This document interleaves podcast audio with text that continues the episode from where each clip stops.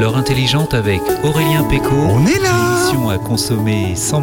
Sans modération parce que c'est la dernière. Bonjour à tous C'est la Allez. dernière, la dernière de l'année, précise. Oh.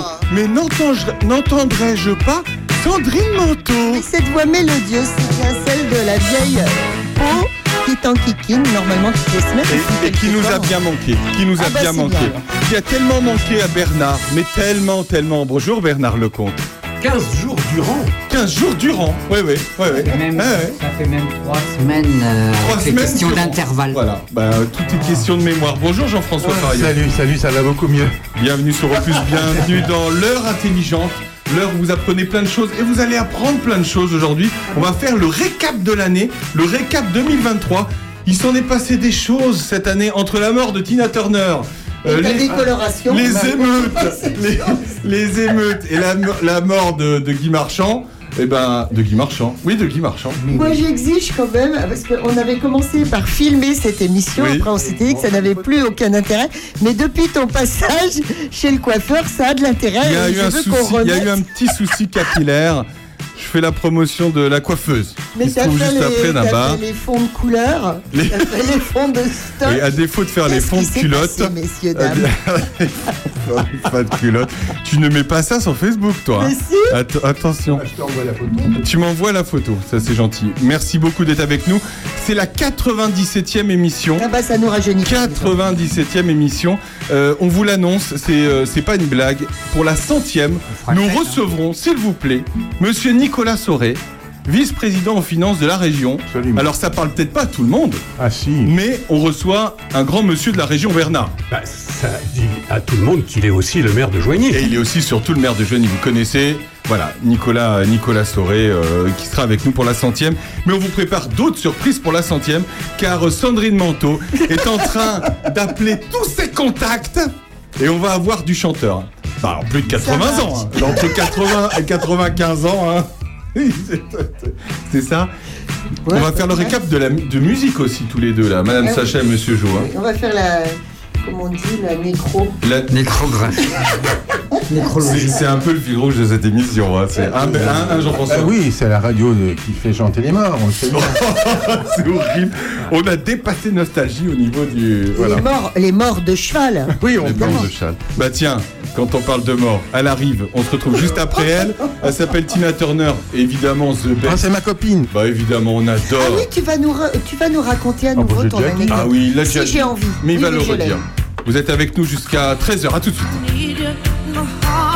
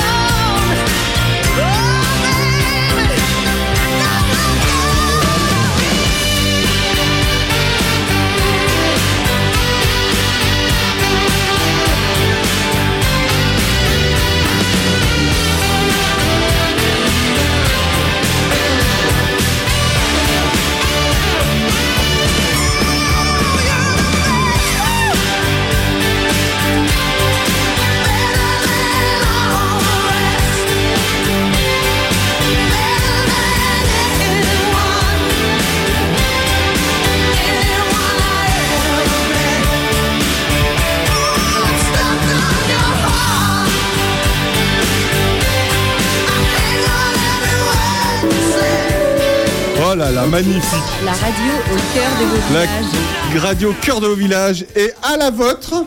À la vôtre Un, petit champagne comme La ça, le voilà. dernier samedi de l'année. Voilà, beau. à la vôtre les amis, à la vôtre tout le monde, vous qui vous nous écoutez, vous qui, euh, vous qui avez passé cette année encore avec nous, on trinque à votre bonne santé à tous. Oui, On espère que vous passez, euh, tous. On, on espère que vous passez tous de bonnes fêtes, que vous avez passé un bon Noël. Est-ce que vous passez un bon moment? Est-ce que, Avec Excellent. est-ce que déjà vous avez passé un bon Noël, s'il vous plaît, Madame Sacha? Ma- Sandrine, comment ça s'est Noël avec passé? euh, ma grande famille tuyau de poil, Tuyau de poil. tu sais, avec euh, tous les, tous les, toutes les séparations, tous les, euh, hein, tous les enfants, les demi-enfants, les tiers d'enfants, les pas enfants du tout, mais qui sont comme tes enfants, etc. Qui a fait la cuisine? C'est toi? On est tous euh, Ah oui, mettez là-dedans tous, euh. et on est, euh, on est 15 euh, dans ma belle grande maison qui est un très beau cadre. Et euh, ma famille tuyau de poil va évidemment jusqu'à Monsieur Bah, Jo, Bien sûr, Monsieur Voilà. Qui était dit. évidemment Bah, invité. il nous l'a dit qu'il Oui, Ah, oui, oui, oui, oui, j'ai passé une excellente soirée, ambiance très familiale, comme si j'avais toujours fait partie de, de la bande. Est-ce que vous avez mangé des huîtres de Marraine d'Oléron Bernard Lecomte, Bernard. Alors, je ne sais pas d'où venaient les huîtres que j'ai mangées. Tu ne serais pas là si tu en avais mangé. Mais elles ne venaient pas d'Arcachon, probablement, puisque j'ai appris qu'il y avait. Ouais. euh, Il y a un gros gros problème, Un gros Jean-François. Eh problème. ben écoute, moi, jeudi d'avant Noël, j'ai mangé des huîtres. Ouais. Alors, t'as été malade? Et donc, j'ai pas fêté Noël. C'est pas Non, vrai, c'est t'étais pas vrai, malade. non, malade. on était tous malades. Non, C'est c'est pas pas vrai. vrai. On était tous au lit. Non, c'est Ah. pas vrai. Voilà, et pas que sur. Enfin, bon, Dans le pas même lit Dans le lit. Mais c'est pas vrai. À cause des marins, à, à cause des huîtres non, alors, c'était des Bretonnes en plus. Ah bon? Donc, j'imagine que. Et gros gros problème, euh, Marraine d'Oléron. Alors en plus, les pauvres, on leur dit vous pourrez les vendre que dans deux mois. hein. Alors, à Arcachon. Arcachon. Arcachon. Arcachon. Euh, le problème, si j'ai bien compris, c'est pas dû euh, ni aux huîtres, ni à la mer, ni au courant marin, les eaux usées. etc. C'est les eaux usées. Ouais, les eaux usées. C'est-à-dire que c'est les hommes qui habitent sur la côte qui ont été infoutus d'éviter. Alors c'est parce qu'il y a eu des tempêtes et tout, on sait aussi ça. euh, bon, faut pas non plus accuser trop, mais quand même, ça vient du continent, ça vient du bord. Oui, c'est pas naturel, c'est l'homme qui a, qui a mal fait les choses. Bah, c'est pas ça, c'est enfin oui c'est ça, mais euh, si tu veux, euh, les eaux usées euh, partent à la mer et quand euh, la mer est normale et qu'il n'y a pas de tempête et qu'il n'y a pas de vent, etc., tout se passe bien. Mais là, Voilà. c'est pas le cas, ça Bon, tout mauvaise remué. Euh, je connais des clients, enfin je connais des habitants de Charny qui ont été malades suite à, à- à un achat de, de moules, de moules, n'importe quoi, d'huîtres de Marraine d'Oléron euh, dans un des supermarchés. Arcachon, pas la Non, non, ici, hein. ici, ici. Et oui, mais tu parles de l'Héron ou d'Arcachon? Ah, enfin, c'est celles qui viennent du bassin, quoi. Celles qui viennent du bassin d'Arcachon. Mais- Ah, de oui, bassin d'Arcachon, attention, oui, c'est pas- pareil. Voilà, Voilà, non, non, ah bah, c'est pas pareil. Bah, en plus, euh, pour un gars qui arrive de là-bas, moi, je suis bien, moi. Euh, bon, enfin, en tout cas, voilà. Ben, écoutez, moi, j'ai passé un bon Noël aussi. voilà, merci. Euh, Bah non, mais oui, alors t'étais avec qui? Bah, avec Dominique, très très bien, Bon. excellent. On a failli aller à la messe. Moi, j'attends m'avait j'attends d'être en- marraine, tu sais. Ah oui, je J'attends sais. ça de, de cœur Oui, ferme. Je sais, je sais, je sais. Il va falloir attendre encore un petit peu. Euh, quel est, euh, de quoi, on- euh, est-ce qu'on a, tout à l'heure, tu parlais de, du nouvel an. Bon bah c'est demain, hein, c'est demain la, la grande soirée. Est-ce qu'on on connaît les origines de, de, de cette euh, journée du On passage en à. Oui, du on en passage? On euh, sait ou pas Oui, on sait, on ça a changé plusieurs fois. Euh, Alors c'est Jules déjà qui a, pro- qui a Voilà. proposé ça. Jules. Jules, le beau Jules, César. Jules César. Ok. Voilà. Ça c'était un gars ça. En 46 avant Jésus-Christ. Ah ouais? Et puis après, après qu'est-ce qui se passe? Après, bah, euh, euh, Charlemagne, sous Charlemagne, la nouvelle année commence à Noël. Ah donc c'était vois, pas forcément le 31 C'était décembre. pas pareil. mais non, mais non. Et puis après, c'est les Capétiens. Et alors, les Capétiens, on revient euh, euh, à Pâques.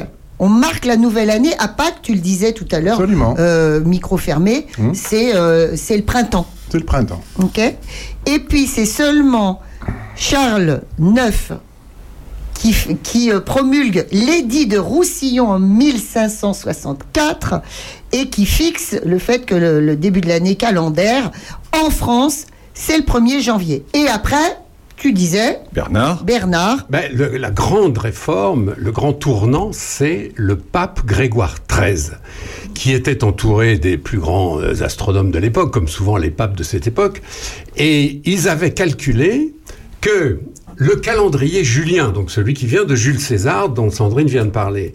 Si on ne touchait à rien, comme il y avait chaque année un petit décalage en minutes, dans 10 ans, 100 ans ou 200 ans, Noël serait à Pâques. Ah oui. Et que ça, co- ça coinçait. Ce décalage, donc de quelques minutes ou quelques euh, heures tous les ans, allait faire en sorte que d'année en année, on allait se rapprocher comme ça de Pâques.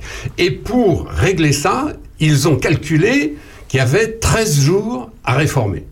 Et donc, quand on passe du calendrier julien, donc celui qui datait de Jules César, au calendrier grégorien, donc celui de Grégoire XIII, il y a en réalité 13 jours Ah oui. de différence. Et pourquoi j'insiste là-dessus Ça pourrait être quelque chose de complètement préhistorique et on s'en fout un peu. Non, c'est au cœur de la bataille entre l'Ukraine et la Russie, figurez-vous. Non. Parce que ce fameux calendrier grégorien, donc, il a été adapté à tous les pays catholiques, et puis petit à petit, ensuite aux pays protestants, et puis à une partie des pays orthodoxes. Mais il y a un pays qui n'en a pas voulu, c'est la Russie. La troisième Rome, qui n'en avait rien à foutre de, de ce qu'avait dit le pape, etc., puisque les Russes étaient déjà, c'était déjà un peu l'esprit Poutine, hein, et c'était déjà la troisième Rome, et euh, euh, les- la, la deuxième Rome et, et Constantinople, tout ça, on fallait pas écouter, c'était des dégénérés, j'allais dire des néo-nazis, c'est pas tout à fait le cas, mais enfin pas loin. Ils veulent pas qu'on leur impose un truc encore. et donc, les Russes ont gardé le calendrier julien. Et donc, les Russes ont gardé 13 jours d'écart pour toutes les fêtes importantes. Sauf que, à la Révolution, Lénine a dit, mais moi, vos histoires de pape, j'en ai absolument rien à faire. Qu'est-ce que c'est que vos histoires de troisième Rome, de religion, etc. Et Lénine, après avoir pris le pouvoir en 1917, a dit, nous, on se bloque sur le monde entier et basta. Bah parce oui. qu'on est contre Bah tout ce qui est religieux. Et du coup, les Russes se sont retrouvés avec un pays normal, euh, Ouais. avec le Calé 1er avec les janvier autres, normal, et une religion décalée de 13 jours. Donc ils ont deux nouvel an. Sauf que, à ce moment-là, les Ukrainiens étaient aussi dans la boucle. Et les Ukrainiens orthodoxes ralliés à Moscou étaient aussi avec 13 jours d'écart. Et cette année, pour la première fois, la semaine dernière à Noël, les Ukrainiens ont décidé de fêter Noël, non pas le 7 janvier comme tous les ans, Le premier mais janvier. le 25 décembre comme le reste de l'Europe et de l'Occident. Incroyable. Oh. Ah ouais. Ça, alors, ça, ça, ça fait pas la une des journaux, mais croyez-moi, euh, euh, fêter Noël. Non, mais très c'est important de le savoir, c'est énorme, incroyable, cette C'est énorme. Mais ça aurait dû. Oui, Ouais, c'est super. Heureusement que tu es là, Bernard. Oui, Sur heureusement, Opus Radio, ouais, hein, heureusement que pour, vous euh, Opus pour savoir ça, c'est vrai. Tu voulais rajouter quelque chose? Oui, bah, Bernard, tout à l'heure, micro fermé, nous parlait de cette période, tu parles de, de Grégoire XIII, cette période où, où le pape était entouré de savants extraordinaires, d'astronomes de, de type extrêmement pointu, qui ont permis le calcul de, entre autres. Bien sûr, il faut, se- rappeler un peu que les grandes périodes de notre culture, j'allais dire même de notre civilisation, mais en ce moment, il faut faire gaffe à ce qu'on dit, de notre culture en tout cas, je parle de la culture de l'Europe, de la France, mais de l'Europe. Les grandes périodes, c'est grosso modo le Moyen Âge chrétien et la Renaissance. C'est là, le Moyen Âge chrétien, qu'on a découvert euh, les, les universités, les cathédrales, les, c'est les premières facultés de médecine, que sais-je. Alors, le Moyen-Âge chrétien, c'est, ça démarre au 9e siècle. Oui, on peut dire Hein, ça. à on peu peut près, hein. Voilà. Mais il n'y a pas une date qui dit à partir de maintenant, c'est le Moyen Âge chrétien. C'est grosso modo, quoi. Et puis, la deuxième grande période, la Renaissance, donc 16e siècle à peu près, où le Vatican est le centre du monde. Le centre du monde. Euh, tous les Raphaël, tous les grands peintres, tous les grands sculpteurs se battent pour refaire Saint-Pierre de Rome, pour travailler pour le pape, etc. Et la Renaissance, c'est quoi? C'est les arts et les sciences. Et donc nous sommes, nous, le produit de cette histoire, les cathédrales, les universités, les arts, les sciences. C'est notre, notre histoire. Entre parenthèses, c'est pas du tout l'histoire de la Russie. Hein. La Russie n'a jamais connu tout ça. Faut toujours garder ça en tête. Hein. La Russie, c'est une autre histoire. Nous, c'est ça, on, on démarre avec, les Grecs et les Romains qui nous apprennent la philosophie, la poésie, etc. Le Moyen Âge chrétien, puis la Renaissance, Et enfin, notre, notre civilisation à nous débouche sur les Lumières, avec cette idée que l'homme est au centre de tout, mais c'est déjà une idée religieuse, faut bien le dire. Entre les Lumières et le christianisme, euh, c'est pas c'est pas un choc. Il y a des passerelles. hein. C'est- plein de passerelles. Le- le- l'hum- L'humanisme, l'universalisme, les droits de l'homme, la raison. Tout ça, c'est notre culture, c'est les Lumières, qui va déboucher dans un premier temps sur la Révolution française, avec tout ce que ça comporte de formidable et d'épouvantable, et puis ensuite, c'est toute l'histoire de l'Europe qui va continuer comme ça sur ces fondements-là. Et donc, le- le- les papes à ce moment-là, donc Moyen Âge chrétien et Renaissance, les papes sont au, centre de tout. Et le top du top des médecins, des peintres, des sculpteurs et des grands artistes n'a qu'une idée, c'est d'aller travailler au Vatican. C'est là, à Rome, que ça se passe. Quoi. Alors après, avec une histoire, ça serait trop simple de se cantonner là. Hein, on va pas entrer dans le détail parce que le détail, il est quand même assez, assez chamboulé. Bah, le détail, les guerres, les guerres, les conquêtes, Ah, etc. hein, bien sûr. Ouais. Le détail, on le trouve dans tes livres, Bernard Euh, non, non, dans les Non livres d'histoire. Peut-être non, dans le prochain. Oui, voilà, non, ça c'est autre chose. On en reparlera. Mais c'est important d'avoir en, en tête, vous savez, ces deux ou trois points de repère, parce que les gamins aujourd'hui, bon, euh, on- n'en est plus à nos ancêtres les Gaulois, etc. Ça c'est fini, c'est ce que moi j'ai appris quand j'étais euh, au cours élémentaire. Aujourd'hui c'est fini ça. Et il faut impérativement, quand on parle avec les jeunes, surtout leur donner les deux ou trois points de repère. Ça sert à rien de les abreuver de dates, de trucs, d'histoires, de personnages, etc. Parce que un gamin de, de 10 ans aujourd'hui, il va oublier la moitié de ces trucs-là parce que c'est compliqué. Mais de lui donner, voilà, hein, le- les Romains, ça c'est simple. Euh, le Moyen Âge, c'est pas compliqué. La Renaissance, les Lumières, vous voyez ça? Ouais. C'est l'histoire de France, C'est l'histoire de l'Europe. C'est bien. C'est parfait. C'est parfait. C'est parfait. C'est parfait. Tu vois, tu poses une question. C'est incroyable. question, hein. On est à 18 Ouvre minutes d'émission, vous avez déjà appris plein de trucs, vous allez briller demain soir au dîner. Bernard Lecomte. J'ajoute un personnage pour faire plaisir à Sandrine, parce Ah. que il y a eu Et vraiment pour en, faire plaisir. En l'an 1000, c'est-à-dire donc le Moyen Âge chrétien, le cœur du Moyen Âge. Là. En l'an 1000, il y a eu un pape qui s'appelait Sylvestre II. Son vrai nom, c'était Gerbert d'Aurillac. C'était un Français. C'était un Auvergnat. Ah. Et Sylvestre II était le plus grand savant de son époque.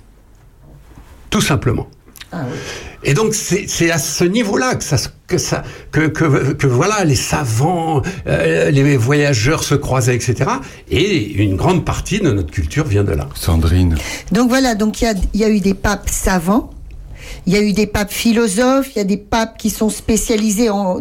Dis-nous quelques papes comme ça qui ont eu un, un parcours intellectuel ou Tout- particulier. tous les papes ont eu un, un- un destin particulier. Il y a eu 267 papes. Ah oui? 267. Bah, Ah, ça fait même. 2000 ans, hein. Ça fait 2000 Euh, ans. oui. De- depuis de- depuis Bah oui. Saint-Pierre. Alors d'abord, Ah ça oui. fait 2000 ans.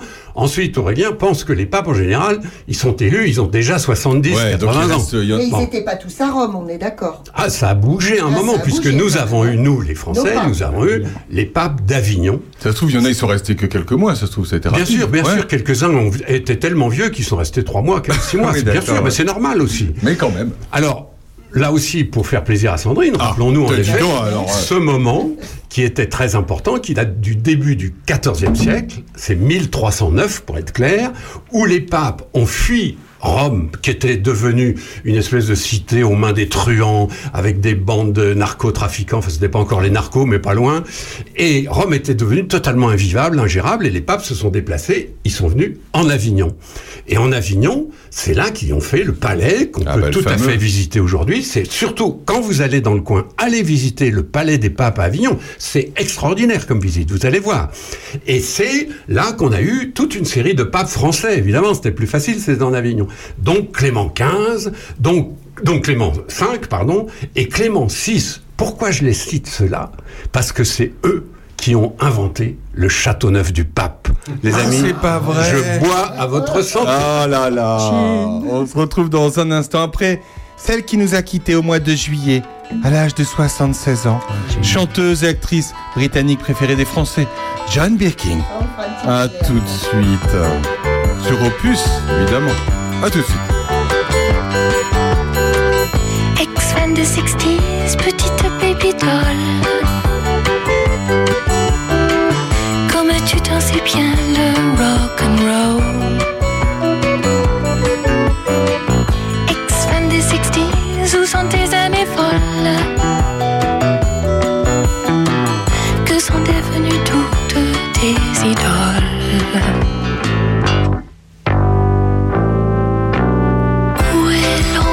Des shadows, des birds, des doors, des animals, des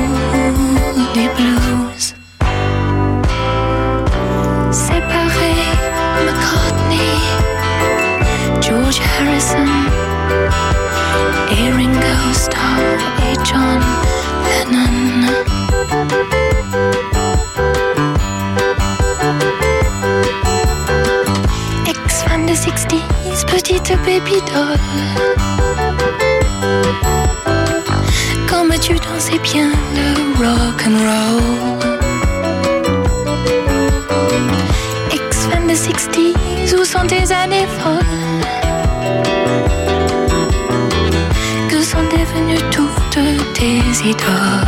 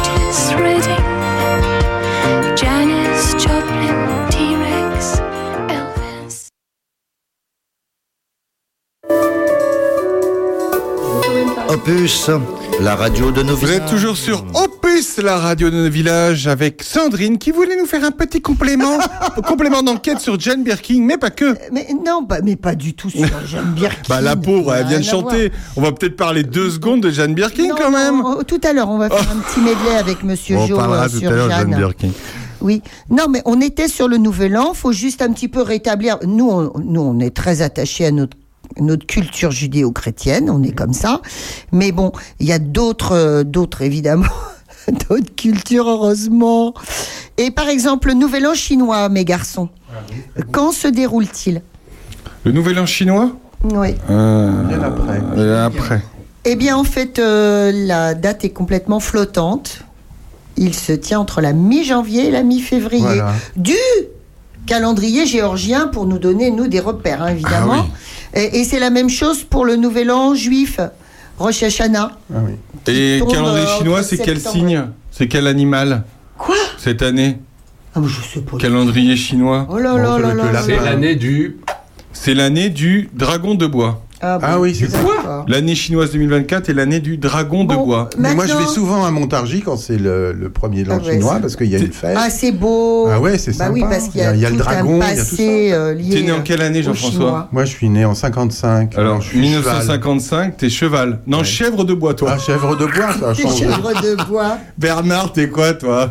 Qu'est-ce que ça peut te foutre Ah, bah voilà, voilà. Sandrine, on demande pas. Ouais, bon, bon, j'en ai rien à cirer. Alors, on a rien à cirer. Alors là, là, là. Combien c'est je suis- déjà Je suis de 1970. Ah, bah oui, 70. Ah oui, c'est que l'année, hein, on n'a pas besoin de. Chien de métal. Oui, je suis chien. Et moi, je suis cochon, je crois. Attendez, je Ça, vérifie quand même. pas. 83, cochon d'eau. Voilà, merci. Moi, c'est 58, c'est Alors, ne quittez bois. pas, monsieur. Ne quittez pas. Toi, t'es chien de terre. Eh, t'as, t'as- eh, t'as vu Il est chien de terre et toi, t'es chien de. euh, non, je sais plus. Mais c'est nouveau cet adjectif qu'on rajoute au Chien de métal et chien de terre. C'est pour ça que vous entendez bien, madame Bizarre. Sacha et monsieur Jo. Peut-être. Vous êtes tous les deux. des D'accord, moi je savais pas qu'il y avait des, des notions Oui, d'argent. non, Moi, je savais pas qu'il y avait un. Il y avait un. Un adjectif derrière. Oui, Une enfin. matière. Il avait une matière, c'est ça, merci. Euh, on peut faire peut-être une petite transition, Bernard, avec Jane Birkin quand même, pour dire quand même que suite à la- au décès de, de reine Elisabeth le 8 septembre 2022, il y a eu le couronnement le 6 mai cette année de Charles III. Oui. Eh oui, Ah, c'était cette année, grand événement 2023, puisqu'on parle des événements 2023 quand même. C'est un des grands événements de l'année, ouais, ouais. incontestablement, pour les Britanniques. Ah oui. Bon, honnêtement... Enfin, euh, ouais, pour les Britanniques, pour les Français aussi, c'était passé sur toutes les chaînes, et dis Alors, donc. voilà, mais ça, tu m'as... euh, euh, Ah, pardon. Voilà, c'est c'est exactement ce que je voulais dire. C'est que en réalité, ça devrait être pour les Britanniques et leurs anciens sujets et les anciens sujets de sa glorieuse Majesté, machin. C'est-à-dire euh, les, les Australiens, les Canadiens, etc. Je comprends que ces gens-là fêtent ça. Et ce qui s'est passé cette année est tout à fait incroyable, parce que en effet, les Français sont complètement accros Ah ouais, à la couronne britannique. Mais pourquoi Pourquoi? Parce qu'ils ont tué la leur. Mais oui, mais T'as vu comme ils nous balancent ces trucs Mais c'est vrai, mais Jean-François a C'est raison. vrai? En fait, nous avons, nous, décapité notre roi. Ah oui. Et on s'en remettra jamais. C'est c'est une histoire compliquée. Euh, je veux dire, Louis XVI, c'est pas simple. Ça s'est pas fait comme ça un jour où les Français se sont dit on veut plus de roi, on vous coupe la tête. Pas du tout. C'était beaucoup plus compliqué que ça. Et pendant des décennies et des décennies, les Français se demanderont s'ils ont eu raison ou pas. Faut pas oublier que le vote de la mort du roi s'est fait à rien du tout Ah ouais à une voix. Et on dit d'ailleurs quelquefois que c'est la loi, c'est que c'est notre notre iconet préféré, le Pelletier de Saint-Fargeau, Ouais. qui a voté, car lui était noble.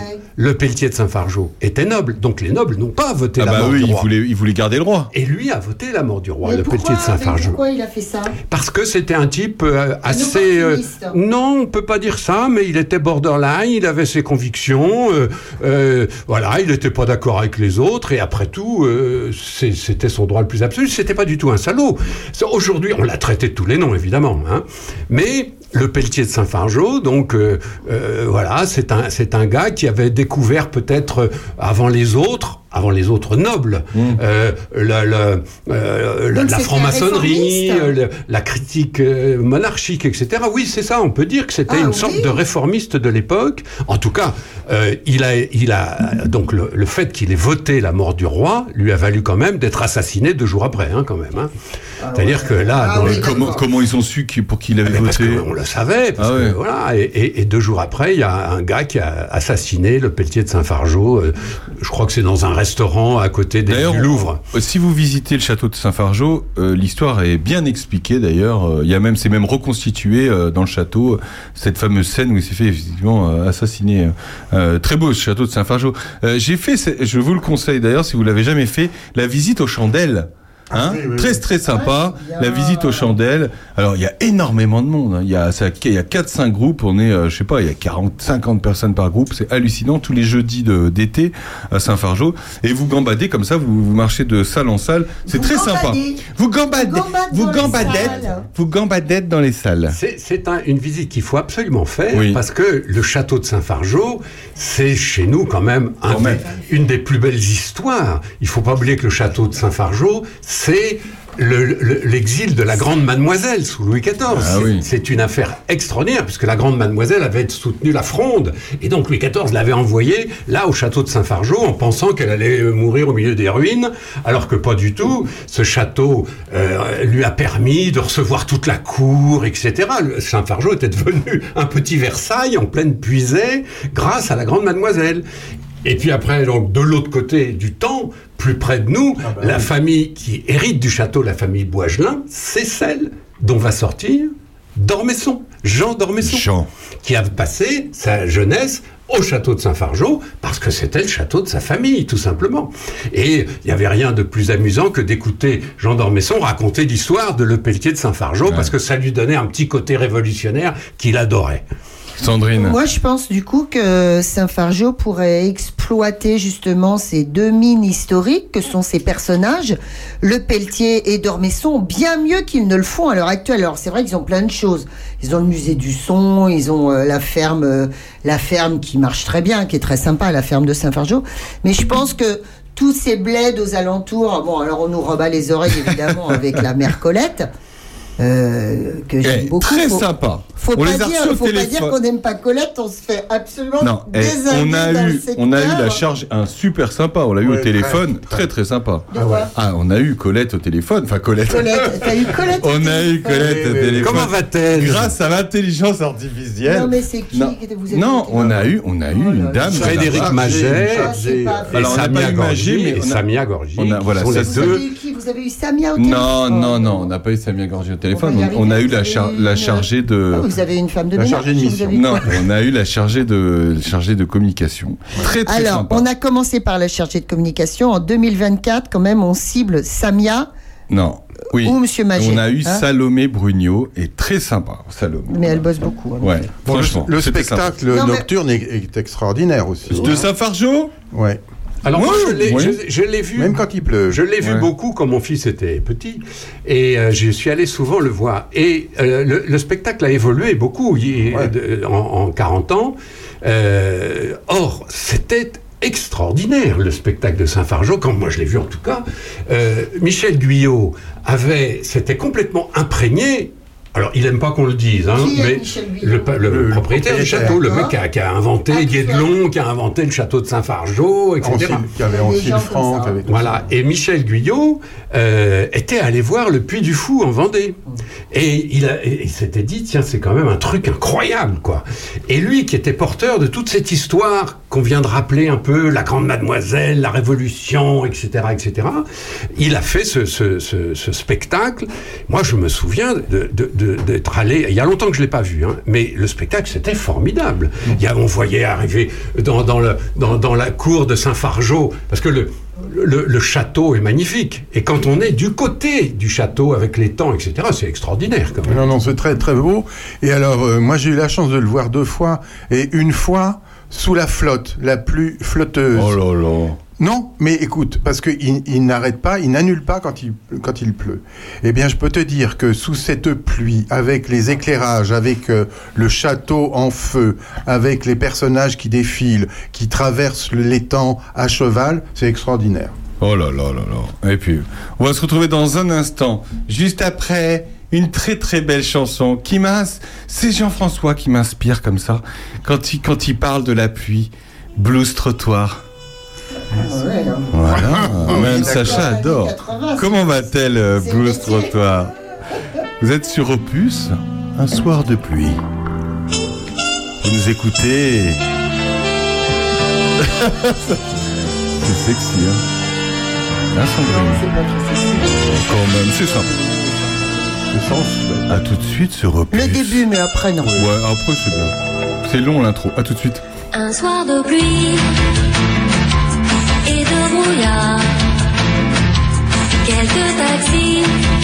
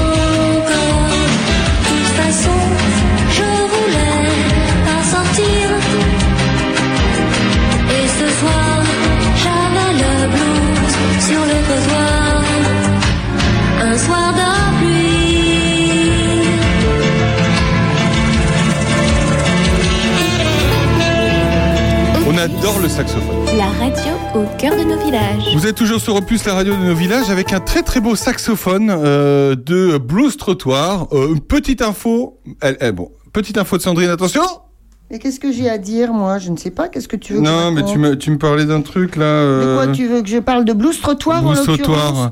Non, tout le monde le sait. Clémentine Lhomme, chanteuse, avec Olivier Defay. Oui, voilà. mais Olivier Defay, tout le monde Voilà. le dit, le pauvre, c'est le fils de. Saxophoniste. C'est le fils De de, Pierre Richard, voilà. qui en ce moment euh, fait parler de lui euh, parce que euh, bah, parce que il, il a motivé un peu euh, la euh, la tribune euh, pour euh, Gérard Depardieu et non pas contre. Tiens, si on en parlait 5 minutes, s'il vous Non, plaît, parce non, que c'est quand même l'événement de la fin d'année. Ce pauvre Depardieu, ou ce pauvre, j'en sais rien d'ailleurs. Non, mais on sait pas quoi dire. C'est c'est tendu comme sujet, Bernard, non? C'est le moment de le dire, c'est tendu. Non, mais c'est c'est vrai qu'on est un peu. Non, mais c'est vrai qu'on a l'impression. Enfin, j'ai l'impression Oui, en qu'est-ce que écoutant. vous en pensez, les, non, mais les uns et les autres. On va en parler franchement. Vous, chez vous, vous avez forcément un avis. Ça a fait, euh, ça a fait votre dîner de de Noël. Hein? Non mais je veux dire c'est c'est on est emmerdé non mais on est emmerdé mais toi t'es mal on est emmerdé avec cette histoire parce que c'est qu'on l'aime bien ce bon GG Bah. on l'aime bien on a vu tous ces films etc et et du coup bah on on, on sait pas qui croire c'est ça le problème il y a ouais, je veux dire euh, quand on a vu Carole Bouquet dans Quotidien devant Barthez euh, t'as envie de croire Carole Bouquet hein mais quand t'écoutes les autres bah t'as envie de les écouter les croire aussi alors je sais pas Bernard allez vas-y démerde-toi avec ça L'affaire de Pardieu, elle est très significative. En même temps, elle m'ennuie prodigieusement parce que ça tourne en boucle sur tous les médias avec tout le temps les mêmes arguments, etc. Et malheureusement, c'est assez significatif de ces affaires où on est incapable aujourd'hui dans, à la fois dans les médias et probablement aussi dans la société, d'aborder un sujet comme ça sans s'étriper au bout d'une minute et demie.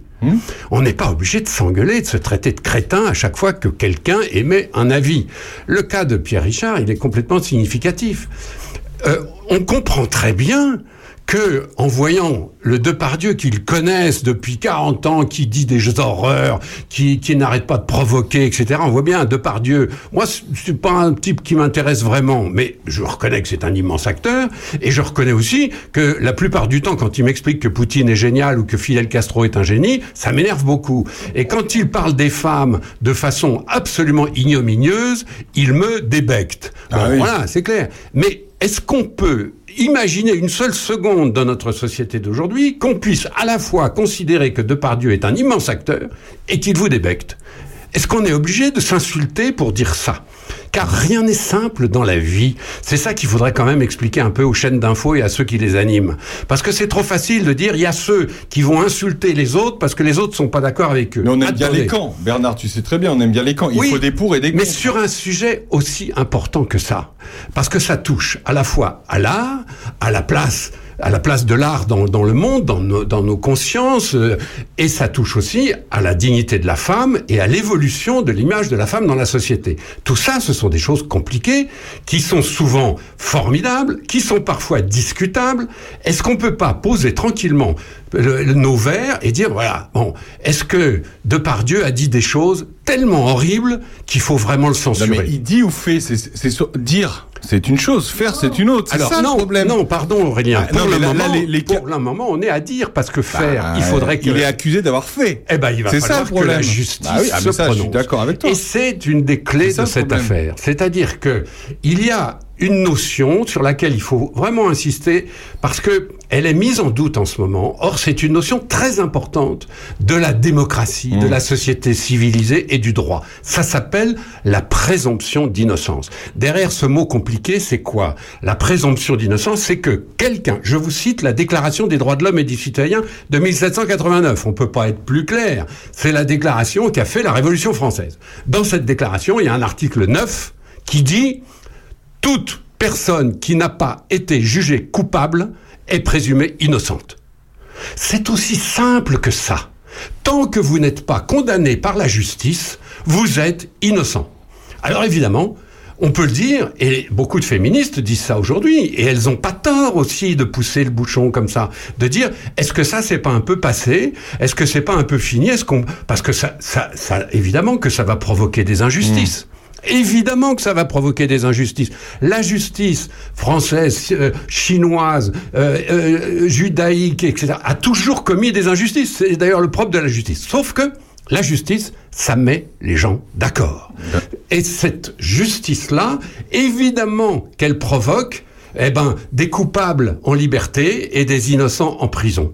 Et là, je termine en disant, euh, voilà, quelqu'un d'ailleurs que j'aime pas trop, qui est Voltaire, mais Voltaire était quand même un sacré esprit, il a quand même beaucoup marqué nos, esprits et les idées en France. Voltaire a dit un truc, il vaut mieux un coupable en liberté qu'un innocent en prison. Voilà ce qu'il en est de l'injustice. Une belle phrase. C'est très très beau. Ouais, c'est très beau cette phrase. Je m'en souvenais. Sandrine, tu as un petit mot sur, euh, Oh, sur non, GG bah, euh, Bon, alors, inutile de vous dire que mes enfants, euh, qui ont euh, respectivement 23 et 28 ans, euh, ne peuvent plus encadrer euh, Depardieu. Alors là, il a été brûlé au pilori de, de ces mômes qui sont euh, extrêmement, euh, je sais pas s'il faut dire rigoureux ou extrémistes. hein. Ah ouais Moi, euh, pendant les discussions de Noël, euh, on m'a dit que la leçon de piano était un film euh, qu'il fallait censurer, grosso modo, qu'il fallait euh, brûler. Enfin, tu vois, qu'il fallait oublier, qu'il fallait enterrer, parce que euh, la pianiste dans le film tombait clairement amoureuse de son violeur, d'un type qui l'achetait, que c'était scandaleux, que- enfin des trucs. Moi, je me disais, je suis pas sur la même planète, et je me suis sentie super vieille parce que c'est un de mes films préférés, une de mes histoires d'amour préférées.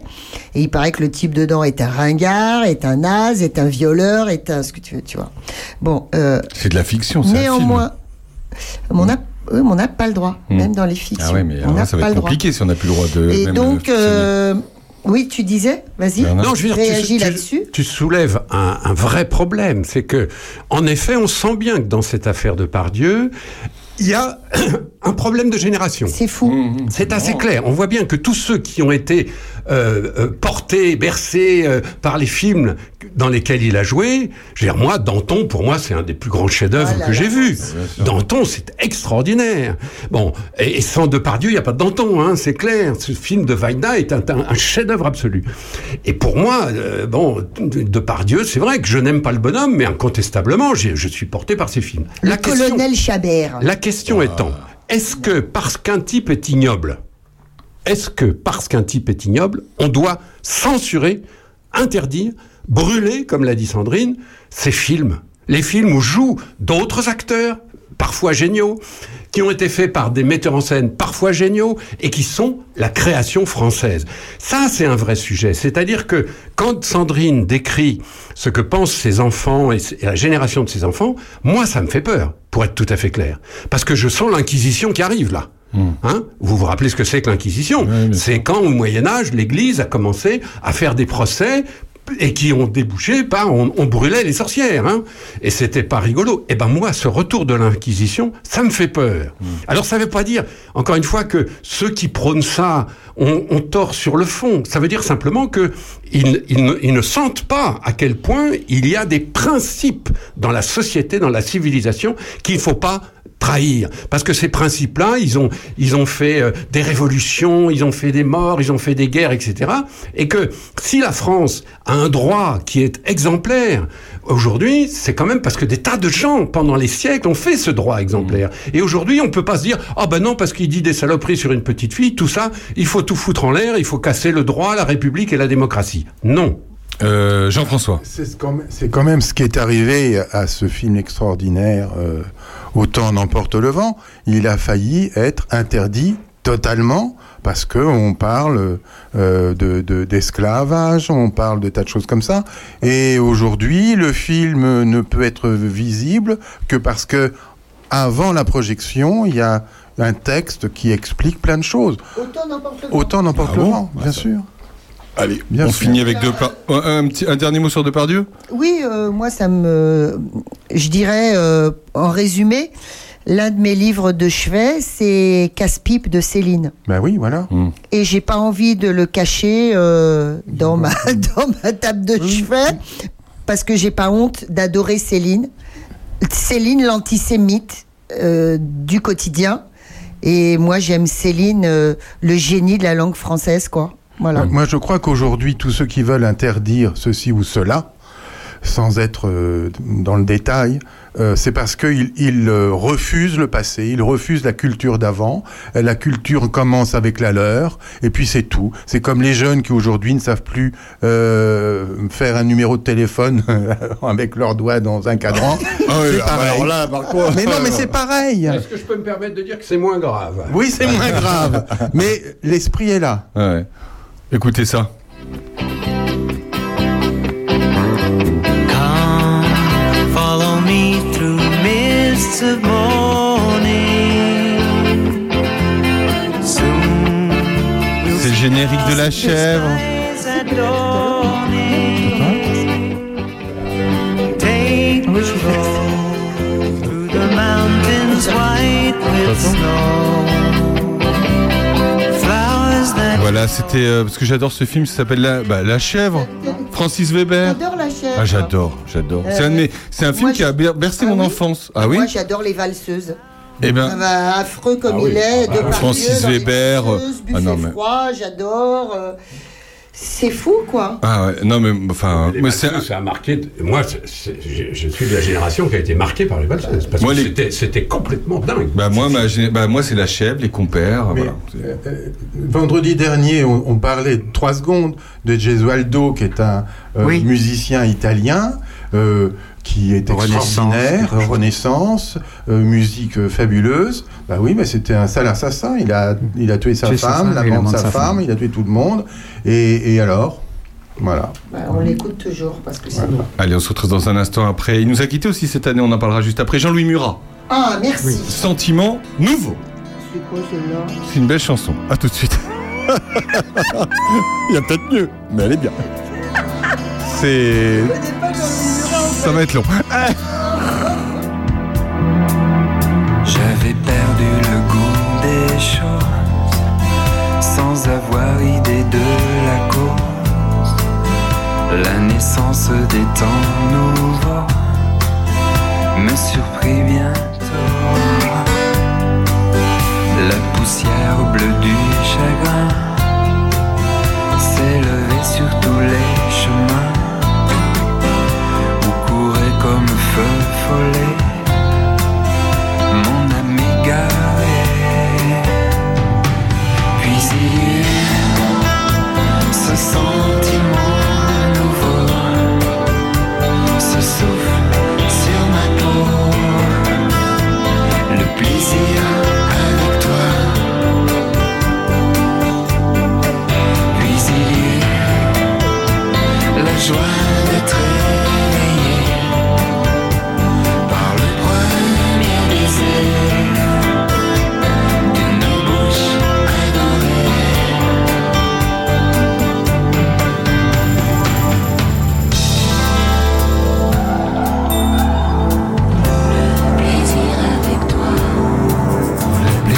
avec toi.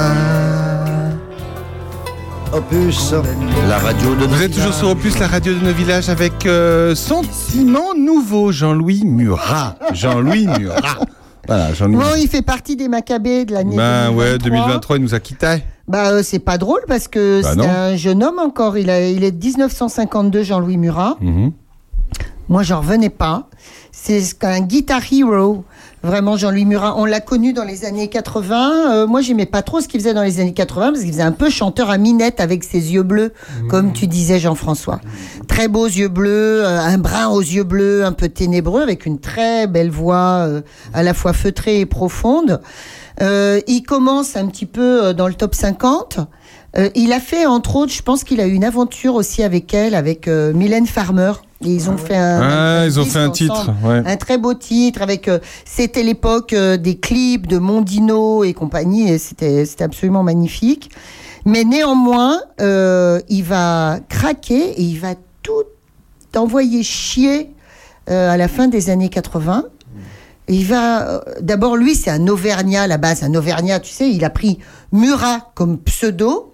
Euh, c'est le, le village auvergnat austère en granit. C'est du granit ou je sais pas. enfin, cette pierre, je dis des- n'importe quoi. Pierre noire volcanique, euh, rien à voir avec le granit. euh, breton. Mais enfin, pierre noire volcanique, c'est c'est dur, tu vois, euh, l'hiver. Même avec le réchauffement climatique, je pense que c'est encore dur. Ça va venir, ça sera mieux, temps. ça va être mieux. Temps. Bref, et ce type va devenir une sorte de barde maudit qui, quand il va, quand il arrive euh, sur les plateaux télé, euh, dénonce l'industrie euh, du disque, euh, les maisons de production omniprésentes qui t'empêchent de faire ce que tu veux. Et le type, il va être vraiment l'artisan chanteur euh, qui va quand même, euh, à mon avis, ouvrir la voie de cette nouvelle chanson française, euh, dont par exemple un des chantres est Dominica. Voilà, et, et bien d'autres qui ne me viennent pas à l'esprit. Mais il a vraiment euh, euh, donné une seconde voie après tout ce business de la chanson, démarré dans les années 60, euh, creusé dans les années 70. Et voilà, lui, fin des années 80, il dit fuck off, il dit oi, il dit je sais pas, c'est un anarchiste de la chanson. Et en revanche, il a eu euh, néanmoins, euh, jusqu'au bout de sa vie, euh, alors il était très prolifique, il a écrit, je sais plus, 20 ou 30 albums. Et, euh, et puis euh, voilà, il devient de plus en plus poète, euh, devient de plus en plus détaché des courants musicaux. Je l'ai vu sur scène, c'était à Auxerre au Silex. Ah ouais? Je crois que je l'ai aimé après l'avoir vu sur scène. Il était extraordinaire, très épuré, euh, pas très sympathique du tout, hein, euh, comme il était. D'ailleurs, je pense que c'était un mec pas sympathique, un mec sans concession. Mais alors, je te dis, au niveau guitare extraordinaire et tout seul avec un batteur et des projections euh, derrière lui, il remplissait la scène avec des chansons difficiles, une poétique, une poésie un petit peu hermétique. Et euh, mais c'est vraiment un grand de la chanson.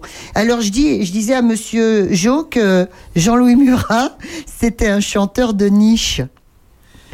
C'est une contrepétrie Non, euh, pas du tout.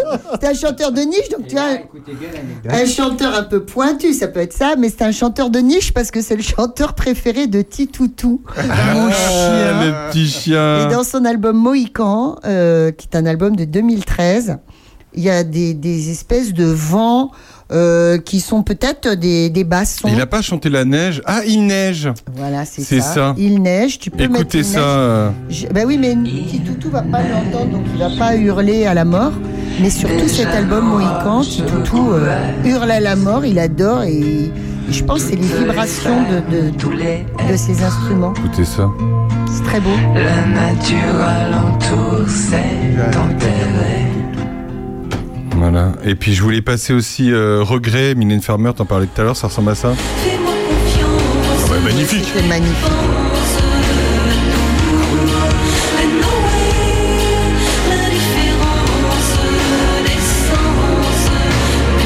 Et puis évidemment, je, je devais euh, manquer que toi. Si je devais manquer que toi.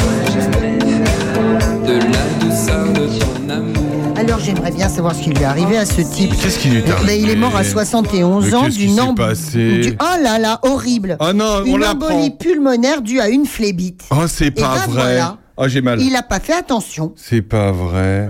Des fois, c'est Oh. c'est assez rapide. hein. C'est vrai, bah, la preuve, hein, parce que euh, c'est un type. euh, Embolie. Bon, bref, c'est horrible. Bon, bah voilà, euh, bonne ambiance, Bernard Lecomte. Oui, c'est c'est en tout cas ce qu'il faut garder, c'est qu'il est représentatif de tous ces chanteurs qui sont pas forcément au premier rang, qui font pas les zéniths ou pas souvent.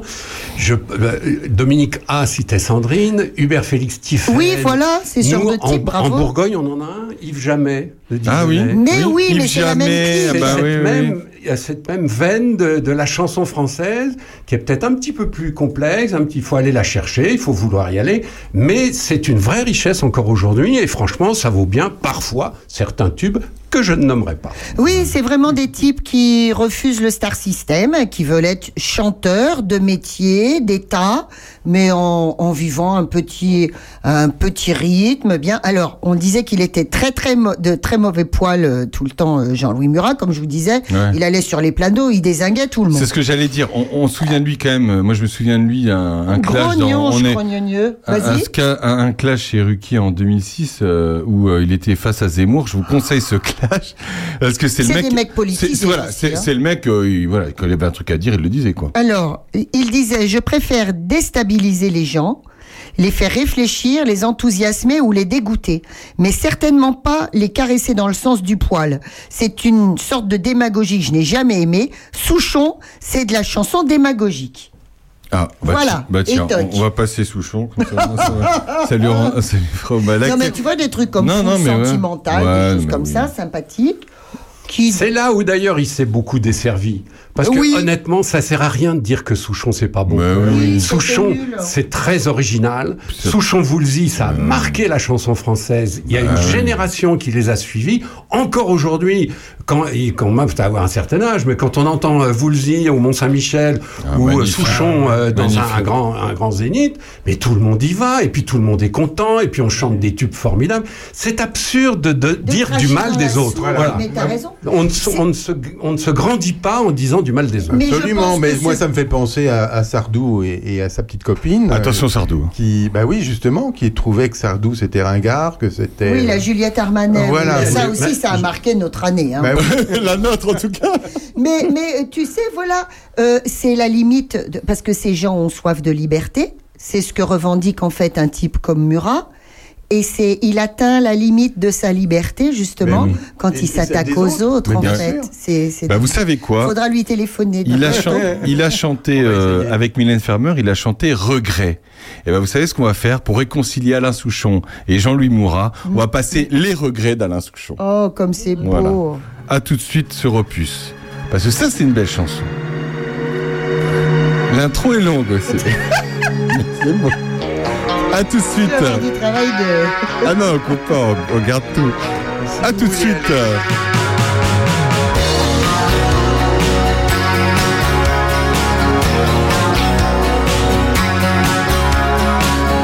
rêvant des révolutions sur le bord de la rivière.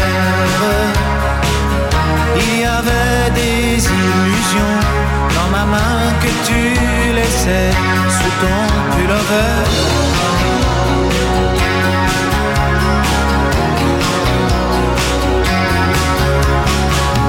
De mal penser la faiblesse de n'avoir pas fait d'études les chansons de ma jeunesse et de Robert Zimmerman, l'altitude.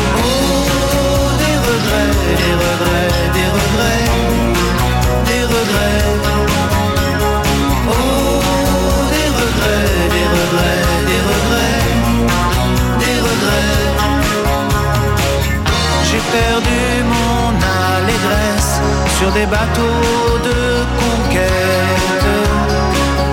J'ai perdu par leur vitesse quelque chose que dans mon cœur je regrette.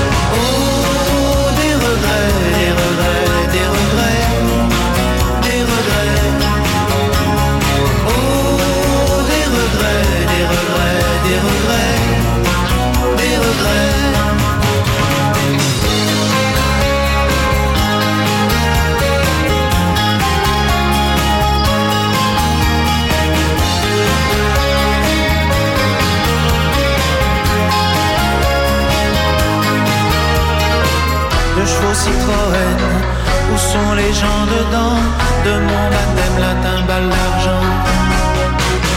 Je voudrais que tout revienne Alors que tout est passé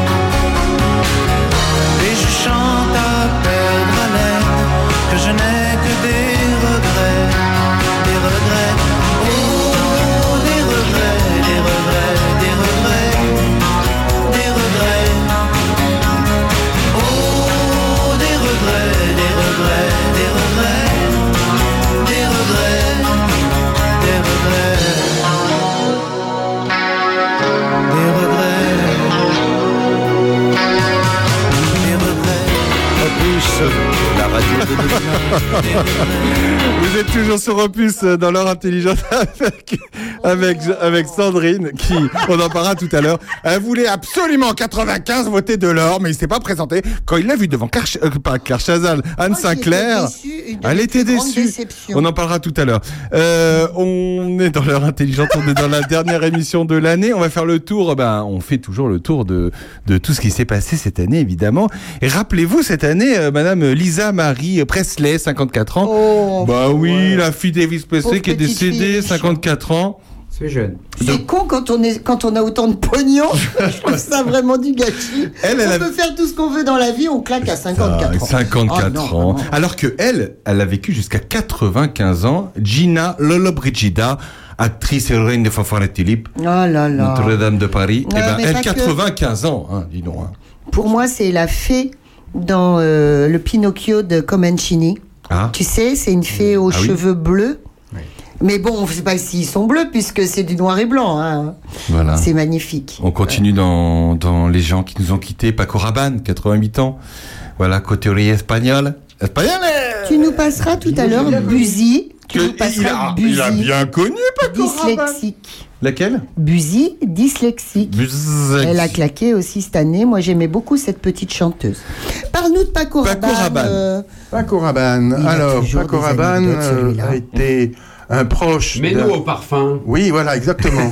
Oh Eh ben justement, euh, Paco Rabanne a créé un parfum euh, qu'il avait fait spécialement pour un monsieur qui Toi. aimait bien, pas moi, mais euh, voilà.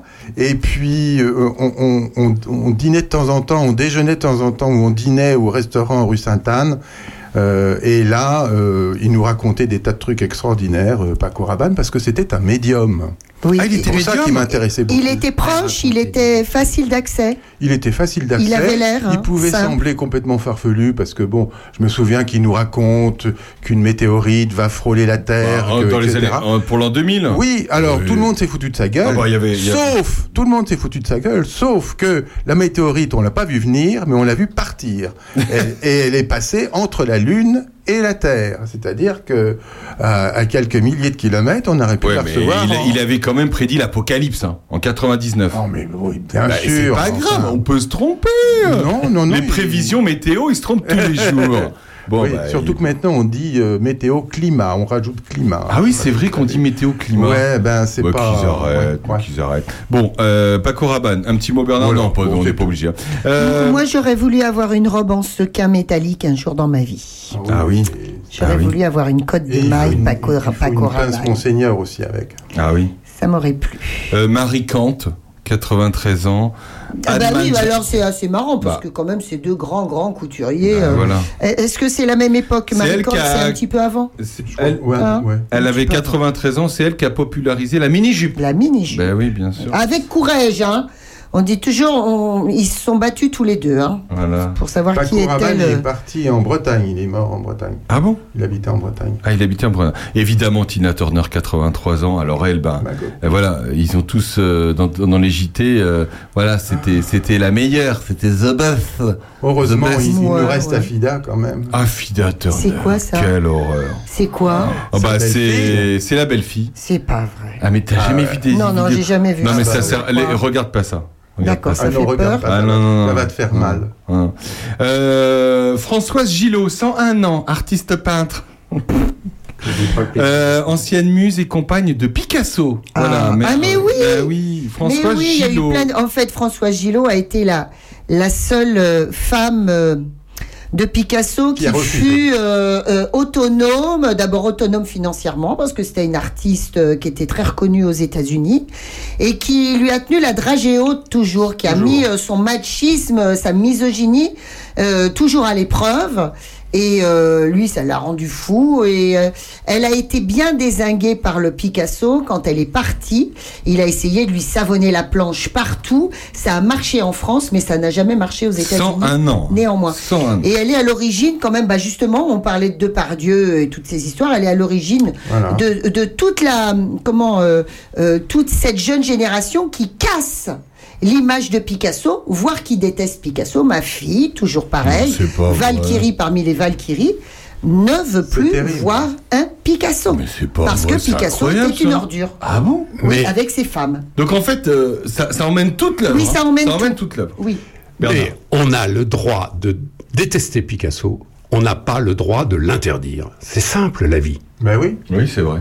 Oui, mais euh, pourquoi détester Picasso en tant que créateur? Parce que c'était un salaud. Oui, mais ça, chacun. Dans chaque- l'alcôve. Chacun ses raisons. Moi, encore une fois, je dis si quelqu'un, en effet, pense qu'il faut pas, que, qu'il peut pas aimer Picasso parce qu'il était quand même un goujat avec les femmes.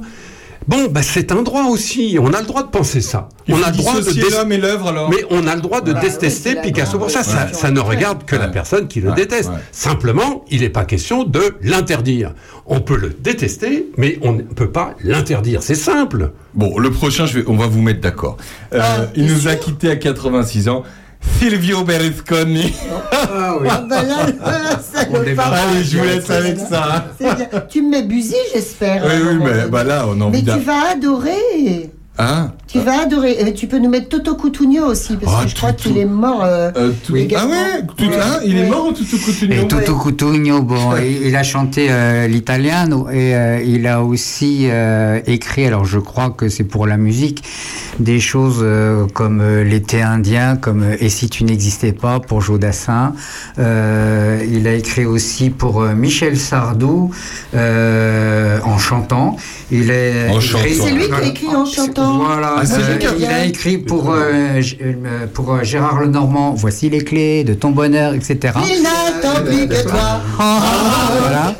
Il a écrit pour, Hervé, pour Hervé Villard une chanson que je ne connais pas qui s'appelle Nous. Et là, C'est ta qui m'a. Le placard. Oh, je vais la main. Pourquoi Pourquoi Pourquoi Pourquoi Pourquoi Ah oui, je la connaissais en fait. Ah bah, tu Et il a connais. écrit pour euh, Claude François une chanson que je connais pas non plus, qui s'appelait Musica. Allez, on écoute. Oui, non, mais euh, attends, précision quand même.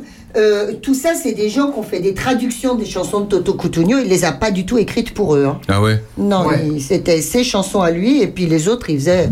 Les Français, ils ont toujours fait leur marché euh, partout. Depuis très longtemps. Tiens, si on écoutait une petite chanson de Tutu Coutinho. Ah oui. Oh, Qu'est-ce que tu nous mets ah bah, l'italiano. Ah, bah, ça va. Ah bah ouais. Ah merci. Ça nous donne envie de. Oh là, ça me donne faim. À tout de suite. E un partigiano come presidente con l'autoradio sempre nella mano destra, un canarino sopra la finestra. Buongiorno Italia con i tuoi artisti, con troppa America sui manifesti, con le canzoni, con amore, con il cuore, con più donne, sempre meno suore. Buongiorno Italia, buongiorno Maria, con gli occhi pieni di malinconia.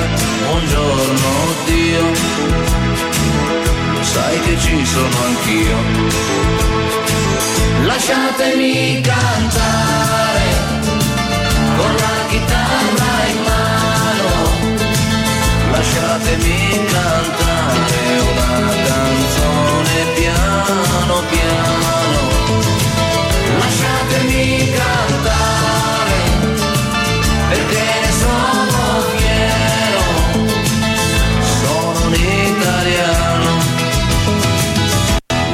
Italiano vero. Buongiorno Italia che non si spaventa, con la crema da barba la menta, con un vestito gessato sul blu e l'amo viola la domenica in tv. Buongiorno Italia col caffè ristretto, le calze nuove nel primo cassetto, con la bandiera in tintoria una 600 giù di carrozzeria. Buongiorno Italia, buongiorno Maria, con gli occhi pieni di malinconia. Buongiorno Dio, lo sai che ci sono anch'io. Lasciatemi cantare con la chitarra in mano. Lasciatemi cantare una canzone piano piano. Lasciatemi cantare perché ne sono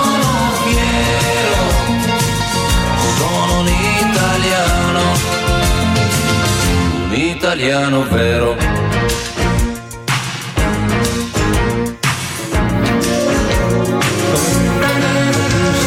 Ah, quelle chanson, mais quelle chanson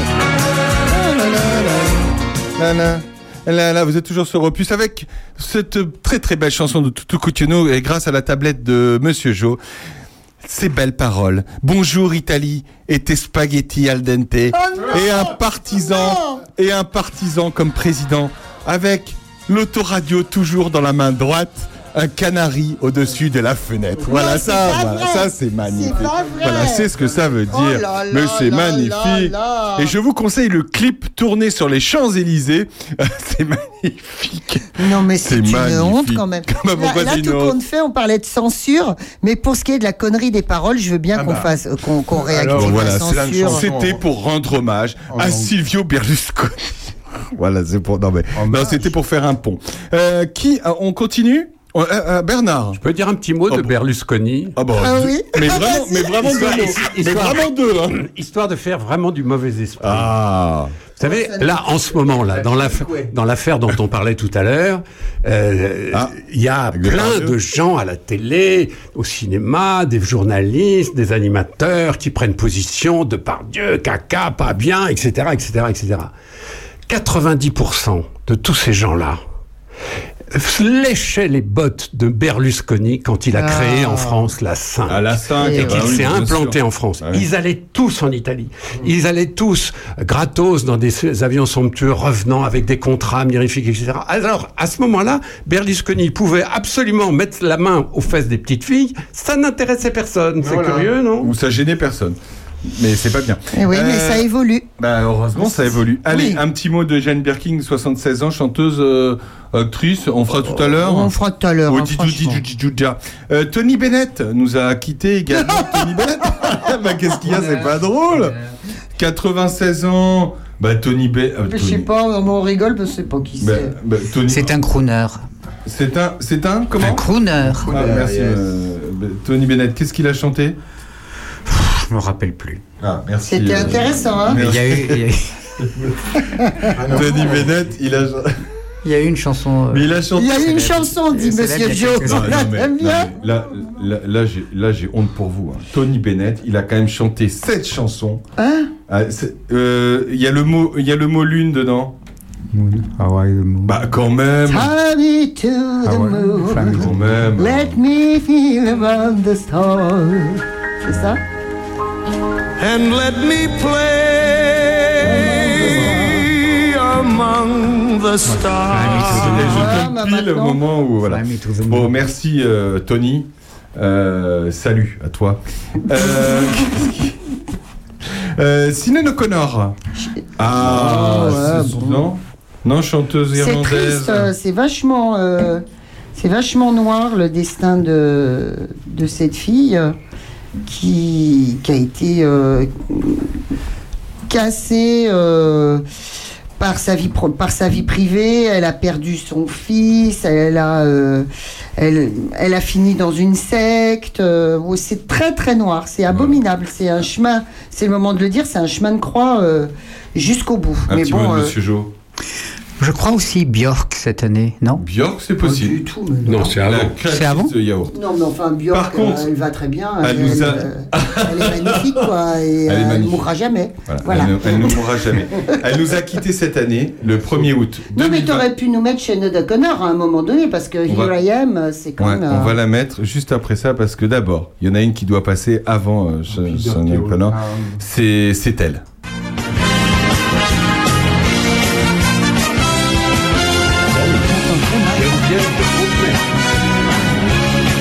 Geneviève de Fontenay. Alors, ça va nous permettre de dire un petit mot de, de Miss France, car Sandrine n'était pas là avec nous la semaine dernière. On a eu un débat sur Miss France. Elle nous a quitté, euh, Geneviève de Fontenay, évidemment, le 1er août 2023. Et, et évidemment, c'est elle qui a créé ben, le, le concours Miss France à l'époque. Qu'est-ce que tu penses de la nouvelle Miss France, euh, Sandrine? Je sais pas, euh, elle est mignonne. Est-ce Ouais, que tu, ça. est-ce tu, tu vois même même, Même petit toutou, toutou, euh, Est-ce que tu penses qu'il y a débat il y a débat Et à dire, à, dé- à débat et déo, à dire que c'est quand même grave qu'elle ait les cheveux courts. C'est grave. Ah non, je la trouve adorable. cette Ah, merci. fille. Je trouve qu'elle a une très grosse mâchoire. euh, c'est très à la mode, ça. Voilà. Et en même temps, ça peut être, ça peut bien vieillir. Non mais aussi. évidemment, on, on il y a moins de, il y a moins de, de trucs qui ballottent sous le menton, sous le menton après. Non, mais on on a parlé ça la semaine dernière avec Mais Bernard, mais, d'autre mais Bon. c'était un, c'était un, enfin voilà, c'était un non-sujet. On en a parlé la semaine dernière. Alors, euh, un- on, on trouvait ça incroyable que les journalistes découvraient, découvraient que des femmes avaient les cheveux courts. Hein, Bernard? Absolument. J'ai trouvé ça absolument invraisemblable et nul. Ouais, c'est un peu nul. En revanche, j'entendais. euh, alors là, c'est lointain. J'ai entendu euh, le témoignage d'une Miss France, une des premières Miss France euh, dans les années 60, qui euh, avait euh, finalement euh, rendu sa couronne parce qu'elle trouvait que le rythme bénévole en plus était complètement effarant. À l'époque, c'était bénévole. Elle s'était des miteuses hein, à l'époque. Elle disait tous mes cadeaux, absolument tous mes cadeaux m'ont été confisqués par euh, les deux Fontenay, Non. qui étaient euh, femme et époux à l'époque. Ah ouais. Et je Et n'ai époux ou fils je, je Euh, pense que c'était son... fils. Oui, c'était son époux au début. C'était un couple. Et elle dit, je n'ai jamais revu euh, les cadeaux qui étaient assez miteux, mais en tout cas, je n'ai jamais rien revu. hein. voilà. Voilà. Geneviève. Geneviève, tu rends les cadeaux, Geneviève. Là aussi, faut-il arrêter tout ça? Non, oh, moi j'adore Miss France. T'adores Miss France? ah, je- C'est un rendez-vous que je Non, ne loupe vrai pas. Bah oui, je sais pas pourquoi. Je sais pas. Mais c'est euh, comme je disais la semaine dernière, c'est pour voir si Jean-Pierre Foucault va bien et s'il il vit bien. Alors, il a, il a combien de, de centimètres de, de fond de teint? Oui, il est un peu jaune. Mais il est marrant parce que euh, ce type, tu sais, il a tellement besoin de, oui. de télé qu'il en est arrivé à présenter l'auto quand même. Bah, que le week-end, hein. que le week-end. Il fait les ménages, tu sais, il, ça le sort. euh, C'est en- Bah mais bon. touchant, en même temps, ça fait un peu peur. euh, comme ça. 76 ans, Jean-Pierre Foucault. Mais c'était quand même un type. euh, Bah, il, est, il est c'était pas un- mort, par contre, attention. Non, mais bah, il est mort médiatiquement, pour ainsi dire. Ah, Et c'était un énorme euh, euh, rendez-vous télévisuel, en fait. C'est toujours un rendez-vous télévisuel. C'est une des plus grosses audiences de TF1, les Miss France à l'année. Ah oui, non, les Miss Ah France, oui. mais c'était régulier avec ses émissions de Ah, variété. bah oui. euh, Ah bah, avec Jean-Pierre Foucault. sacrée soirée, sacrée soirée. sacrée soirée. voilà. C'était génial. J'adorais tout Voilà, mon voilà le genre de, de société de culture que mes enfants euh, mettent au pilori, quoi. Bah, en tout cas, euh, Sacrée Soirée, euh, ça a fait tourner tous les grands. hein. Tous les grands euh, sont passés à Sacrée Soirée.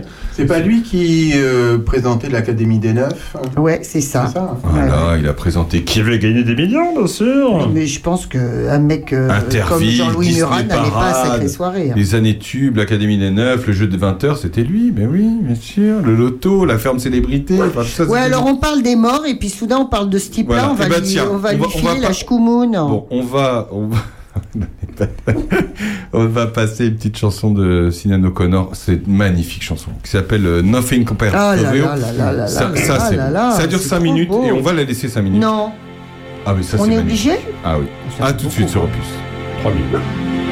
It's been seven hours and fifty days since you took your love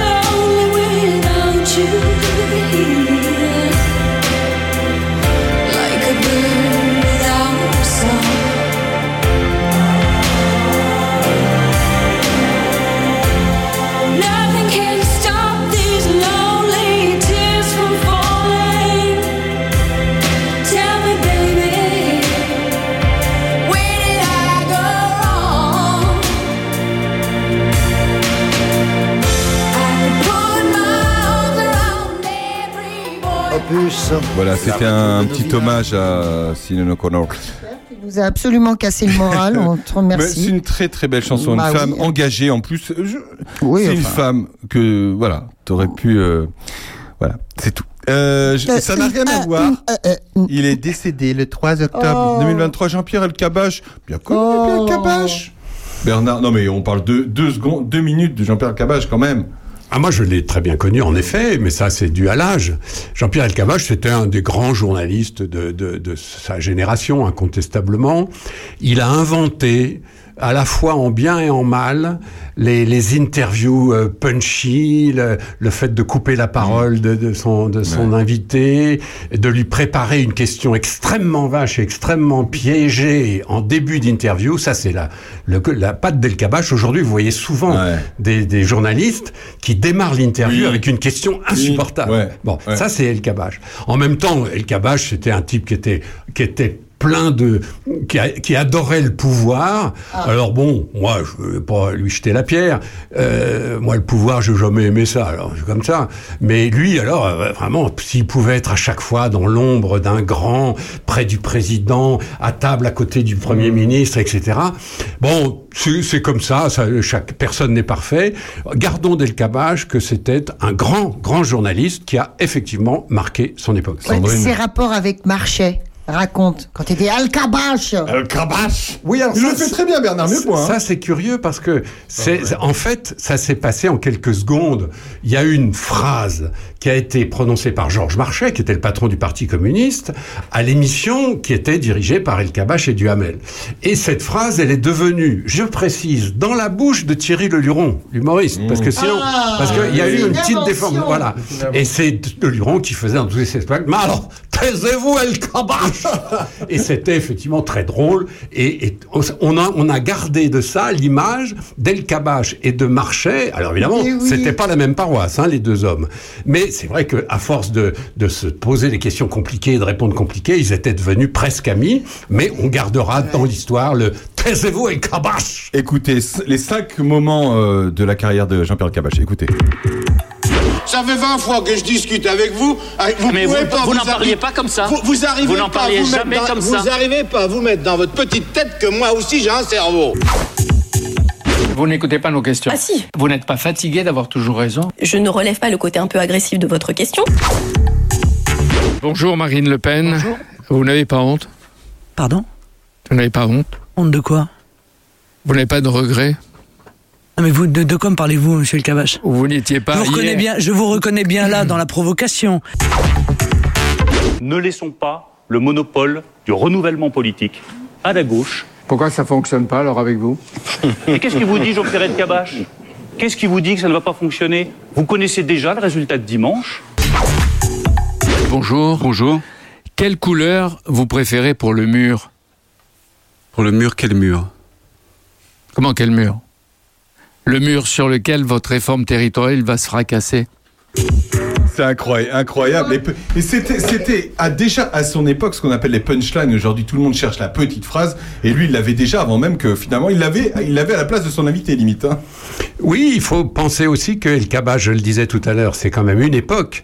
C'est aussi l'époque des Giscard, des Mitterrand, des Chirac, qui vont eux-mêmes faire évoluer le duel avec les journalistes. c'est que du temps jusqu'à Pompidou, jusqu'à Pompidou compris, et surtout du temps de De Gaulle, bah, un journaliste n'osait pas s'en prendre à son invité, et l'invité euh, évitait d'insulter le journaliste. Quoi. Ça se faisait pas, tout simplement. À partir de cette période, Giscard, Mitterrand, Chirac, tout va changer. Et du côté des journalistes, c'est El Kabach qui a incarné le tournant. Voilà, bah évidemment. Euh, sur les événements euh, 2023, évidemment, la mobilisation contre la réforme des retraites, on en a parlé et reparlé, mais ça a marqué euh, 2023. Les séismes en Turquie et en Syrie, ça a marqué 2023. La fin des trottinettes électriques en libre-service à Paris, ça a marqué 2023.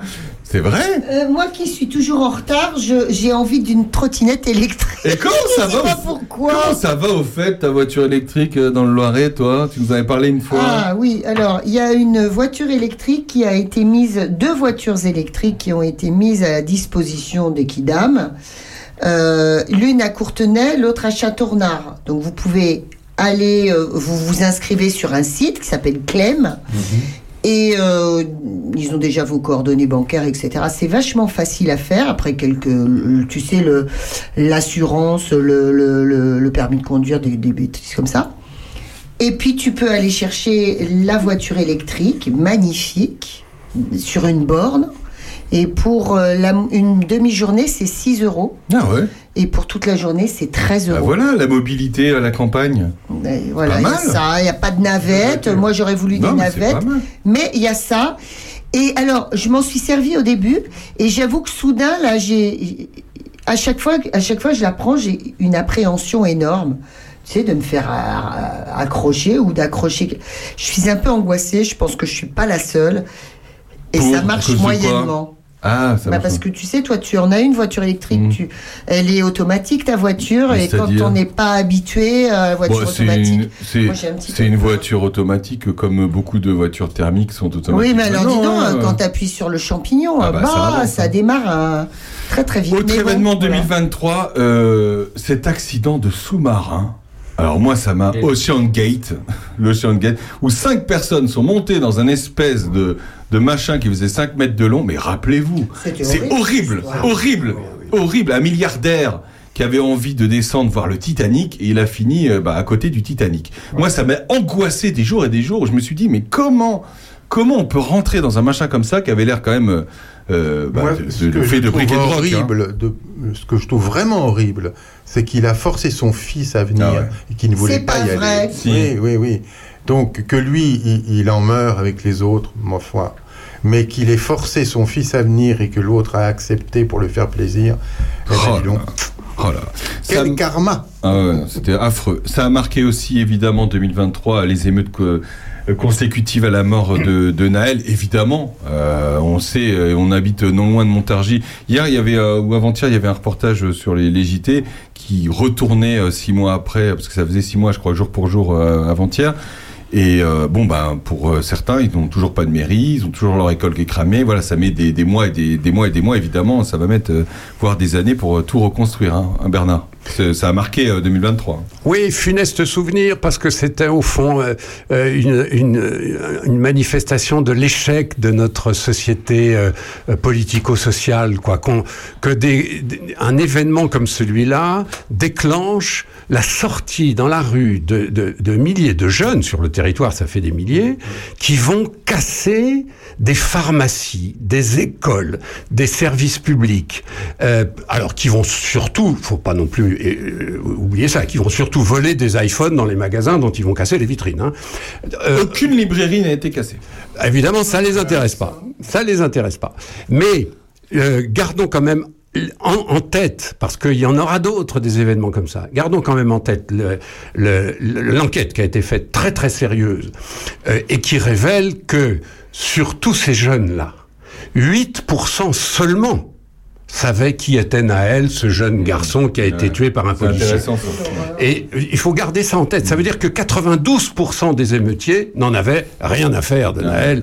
Et ça, il faut le garder en tête. C'est-à-dire qu'on peut déclencher comme ça des émeutes en réalité totalement incontrôlées, même si elles peuvent servir à certains de récupération politique.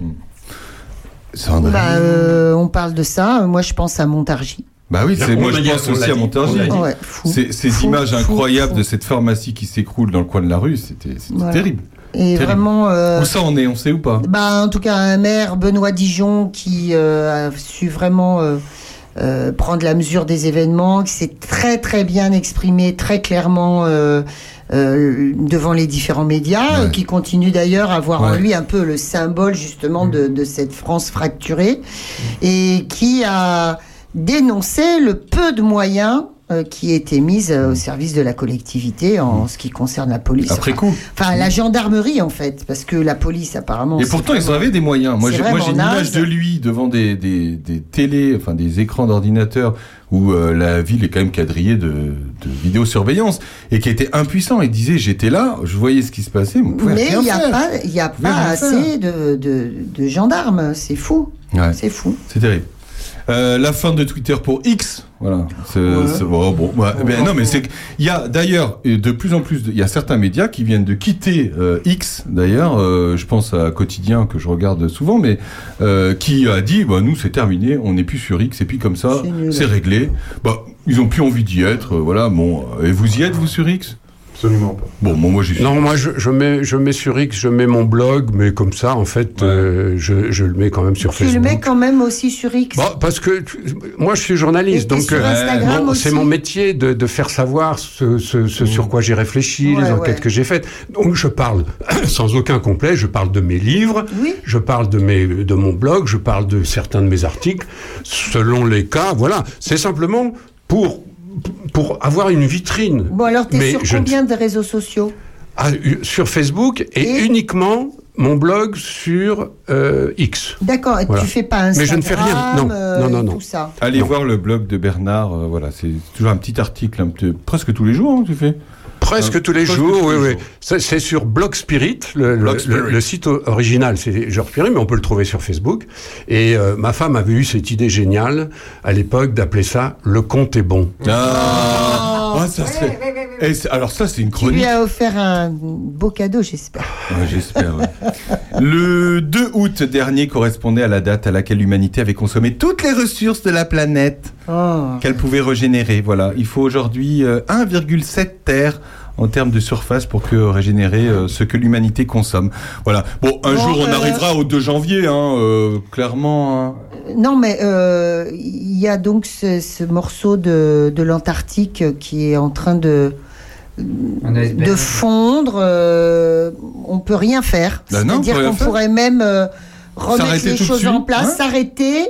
euh, ça fondra inexorablement et donc la montée des eaux, c'est 5 mètres. Bernard. Fou, Euh, quoi, sur l'ensemble de la Terre, évidemment. 5 mètres. 5 mètres. 5 mètres. 5 mètres. Partout, euh, hein, c'est partout, évidemment, quand on dit ça. Tout glaçon, donc banquise, qui est sur la mer et qui fond, ne fait pas monter le niveau des eaux. Ce qui fait monter le niveau des eaux, c'est les, les glaces qui sont sur la Terre. Bah, donc l'Antarctique. Voilà. Ça marche. Ouais. Bah oui, parce que- Et je rajoute aussi la dilatation de l'eau par l'augmentation de la chaleur. Si, c'est la partie la plus importante. C'est pas sorcier. Non, mais je comprends. je comprends ce que vous voulez dire. En fait, tu mets un glaçon. euh, il fond, ça fait pas monter l'eau, c'est ça? Bah oui, euh, faites ça chez vous. Mettez un glaçon dans votre baignoire. Hein, ben- si vous avez une baignoire, évidemment. ton verre de champagne rempli à ras, ça ne va pas faire augmenter Ah le oui, volume. bah oui. Par contre, si vous mettez un caillou dans l'eau, là, ça va faire augmenter le volume. Et en parlant de glaçons, En parlant de baignoire, en parlant de glaçons, on peut parler de Alain Delon? on a vu une photo Ça, ça d'Alain fait Delon. partie quand même de, de l'actualité 2023. Bah, Surtout qu'il est venu au Vox en plus. Ouais, c'est un bah, peu parti de là. Un jour, il viendra. Le problème. Bon, on a vu une photo, il était en famille à Noël. Sympathique. Tu l'as vu cette photo?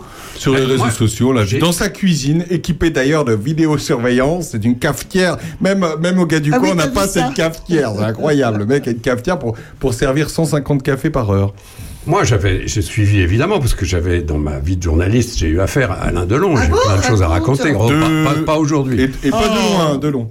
Euh, et euh, j'ai évidemment euh, euh, été très marqué par Alain Delon, qui est quand même un personnage incroyable. Mais je dois dire que cette année, j'ai été sidéré de voir la photo du Vox. Ah ouais. La photo d'Alain Delon, qui, entre parenthèses, qui a la main posée sur la cuisse de sa compagne, dont Ah on oui. dit tellement de mal aujourd'hui, Anthony Delon qui dit Ah mais ouais. ça n'est qu'une salariée, etc. Je suis désolé, moi je mets pas la main sur la cuisse de mes salariés. Bon, Moi bon. non plus. Et, il a plutôt une bonne tête. Il est sympa parce que tout simplement il assiste au film de son fils. Et c'est mignon comme tout. Et je trouve cette photo presque touchante, alors que franchement je n'ai aucune sympathie pour lui. Et, et pas Mais si plus on pour Anthony. l'invitait, moi je le verrais très bien. Tu vois ici entre entre Sardou et Claude François euh, qui sont affichés comme ça sur le Ah mur. tiens, je sais pas s'il existe des canevas d'Alain Delon. Faut que je cherche. Alors, on se donne un but pour 2024, s'il vous plaît, c'est essayer d'avoir dans ce studio, donc Alain Delon, Thomas Dutronc, Chantal Latsou, hein, ça serait bien qu'on a réussi à les avoir quand même, hein Elle est elle. et, et Juliette Armanet également. Non, je- tu me le dis, je serai pas là ce jour-là. hein. Et Michel Sardou, mais ça c'est le Graal. Si Michel Sardou vient ici un jour et Alors, qu'on il fait deux heures avec lui, on... c'est terminé. Ça sera la dernière émission parce que on aura atteint le Graal. Bon, évidemment, cette année, malheureusement, le séisme au Maroc au mois de septembre. Euh, bah, tout ce qui est euh, le Hamas, etc., tous ce- ces conflits euh, dont on a parlé et reparlé avec Bernard ici, Euh, l'assassinat évidemment de Dominique Bernard, ça, ça a été aussi un, un gros événement. Euh, et puis, et puis, et puis, il y a eu quoi? Quelques morts Bernard. qui, que je- vraiment qu'il faut pas oublier. Euh, D'abord, nous ici, il faut quand même rappeler Hubert Riff, c'est quand, même, le grand, on va y la grande personnalité. Il nous, reste, quand même. il nous reste 25 minutes d'émission, vous inquiétez pas, on va parler du Biarritz. On a parlé de Jean-Pierre Elkabach. Moi, je voudrais faire un petit, un petit signe à Gérard Leclerc, qui était un très bon journaliste, qui était au passage aussi, le- comme vous le savez, le, frère, frère. le demi-frère exactement de Julien Clerc, et qui était un, un journaliste remarquable. Et il est mort euh, donc dans un accident d'avion, euh, brutalement. Un accident d'avion Un accident d'avion. De tourisme, ouais. hein. Il emmenait des amis euh, en avion. C'est lui qui pilotait. L'avion est tombé et on ne sait pas Et pourquoi. tout le monde est mort. Et tout le monde est mort. tout le monde est mort. Euh, je pense aussi à quelqu'un que j'ai bien connu, qui a un peu disparu des, des mémoires politiques, mais euh, François Léotard, qui était, qui était un, un- un personnage euh, que j'ai bien connu, moi, qui était assez attachant, assez touchant même parfois. Et mais en même temps, il avait tous les défauts des politiques, hein, mais euh, c'était un, un type intéressant. Il a été ministre. Il a été ministre, bien sûr, De y Chirac. compris de la culture. De la culture, De la ouais. culture. Ah, ouais. Oui, de Chirac. Non, de, oui, de, De Chirac, c'est-à-dire c'était Enfin, sous, sous c'était sous Mitterrand. Mais c'était Ah, c'est euh, ça. voilà Euh, de Balladur, pardon. Balladur. C'était sous Balladur. hein. D'accord. Euh, mais il a été longtemps le- le- le- l'héritier de Giscard à la tête du parti giscardien et c'était un, un- un type euh, vraiment euh, intéressant. Moi, je l'avais connu à, à Fréjus notamment et on passait vraiment des soirées intéressantes. C'est là où il est décédé. Et puis, alors pardon, mais je m'étonne que vous n'ayez pas prononcé le mot de probablement la disparue la plus populaire en France de cette année. Marion Game. Mario oui, ouais, ouais, ouais. D'accord. tous les téléspectateurs, Euh, tous les tous les, les les retraités, tous les vieux de la vieille qui regardent la télé, tous connaissent Marion Gamme. Moi, je l'avais croisée un jour au Festival du Livre de Nice. Et j'avais trouvé extrêmement sympathique, très drôle, bonne femme. Et alors, euh, vraiment, c'était une personnalité de la télé. Et on voit bien qu'elle manque à la télé dans, dans cette série. Ah bah oui, à fait. Euh, donc, euh, les scènes de famille, euh, les, Scènes on de ménage, scènes de ménage. On voit bien qu'elle manque parce qu'ils ont, ils ont refait des choses Ouais, et ça c'est tient pas tout à fait la route. Et voilà, je voulais quand même qu'on n'oublie pas cette, cette femme qui est certainement la plus, la plus dans le cœur de tous ceux qui nous écoutent. Elle jouait le rôle du guette.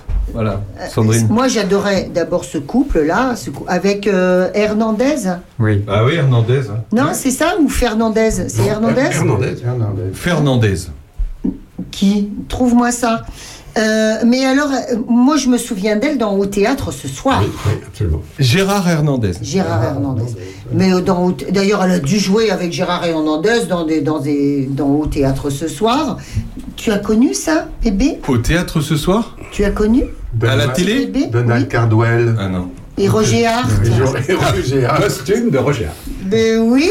Bah, euh, euh, c'était des retransmissions de, de, de théâtre de boulevard qui étaient d'un très bon niveau. En direct. Tous les mardis soirs. Ouais, ouais. Tous les mardis soirs, il y avait une Michel pièce. Roux. Voilà. Oui. Éventuellement on- Michel Roux. C'était une idée, comme toutes, les, comme toutes les bonnes idées, elle est d'une simplicité biblique. Maria Pacôme et Monique Tarbès. Jean Le Poulain, Ben oui. tous ces gens-là. sont devenus très populaires grâce à cette émission.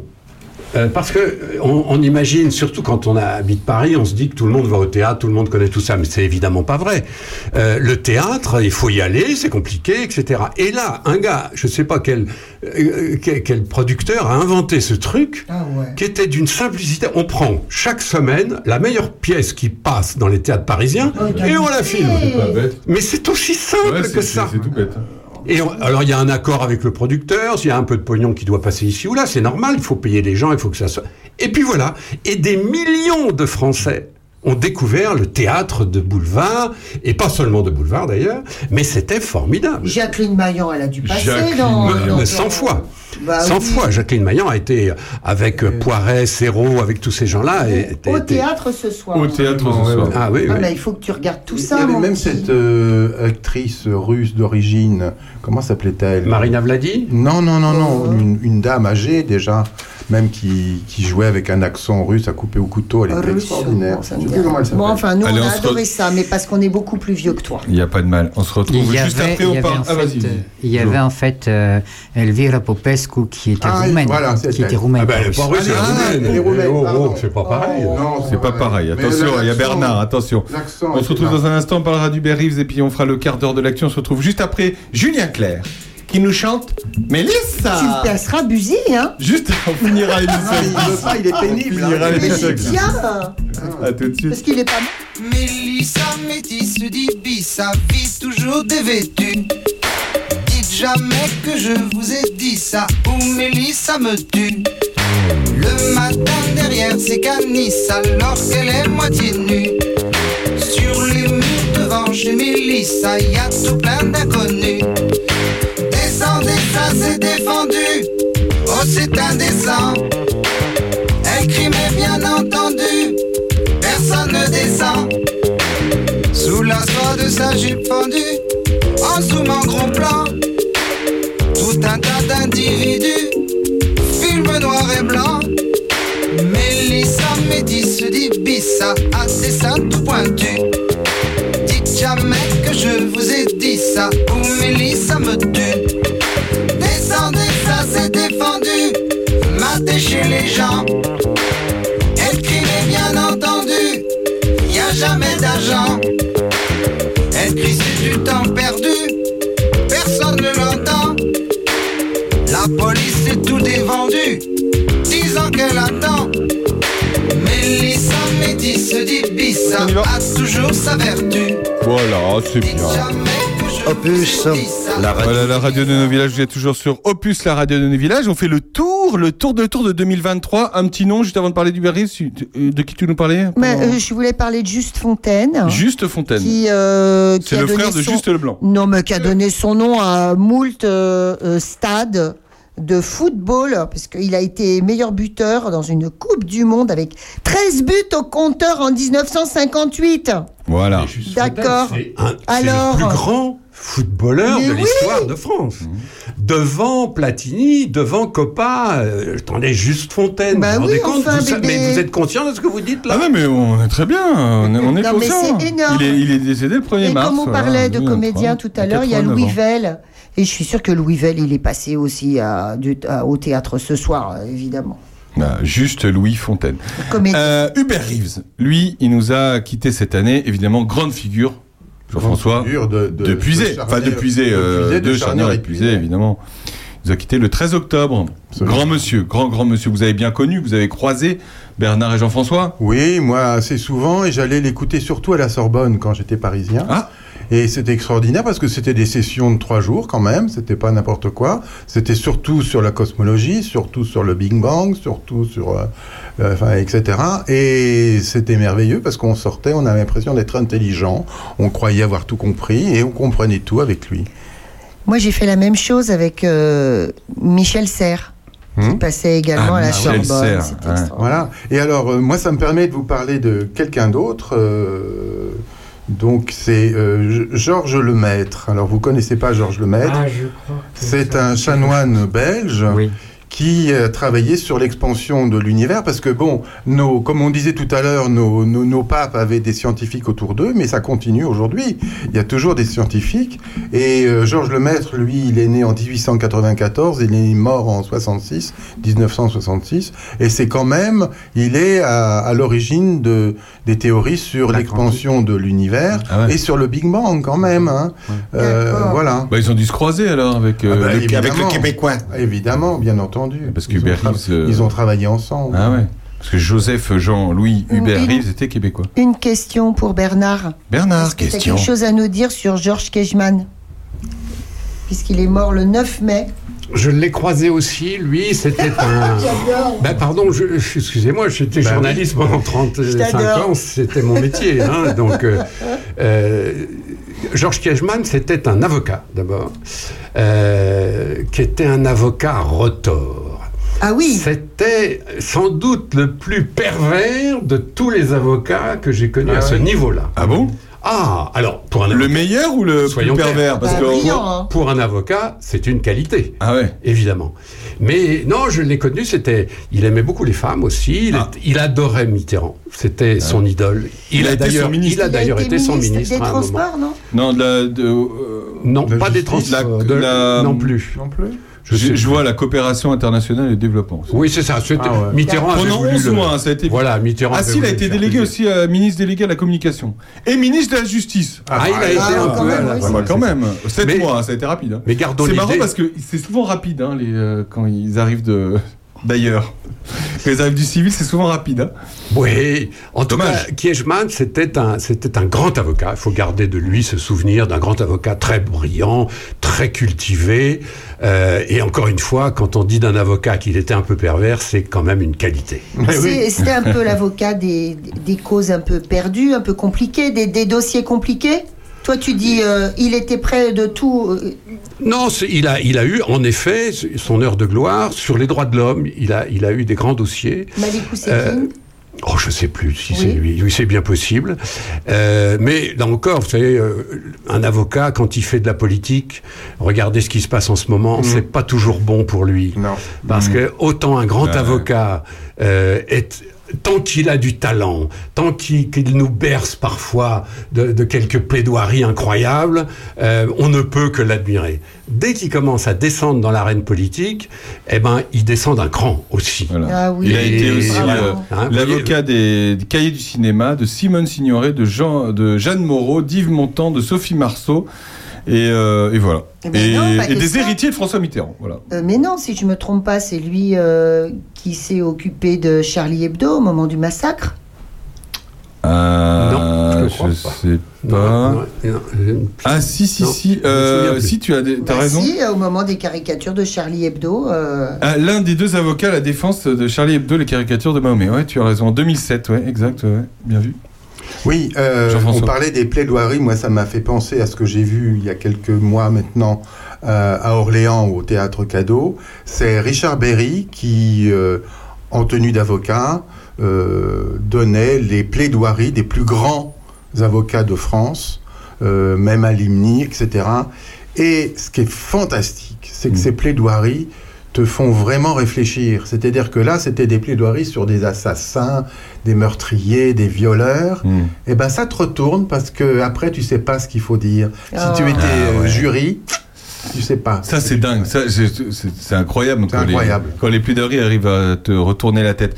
En 2011, il a euh, rejoint la défense de l'ancien président Jacques euh, Chirac dans l'affaire des emplois fictifs à la mairie de Paris. Incroyable. Incroyable. D'autres noms, euh, Sandrine? Jean-François, Jean-François. Oui. Milan Kundera, t'as quelque chose à dire de- sur lui? Euh, non, pas moi.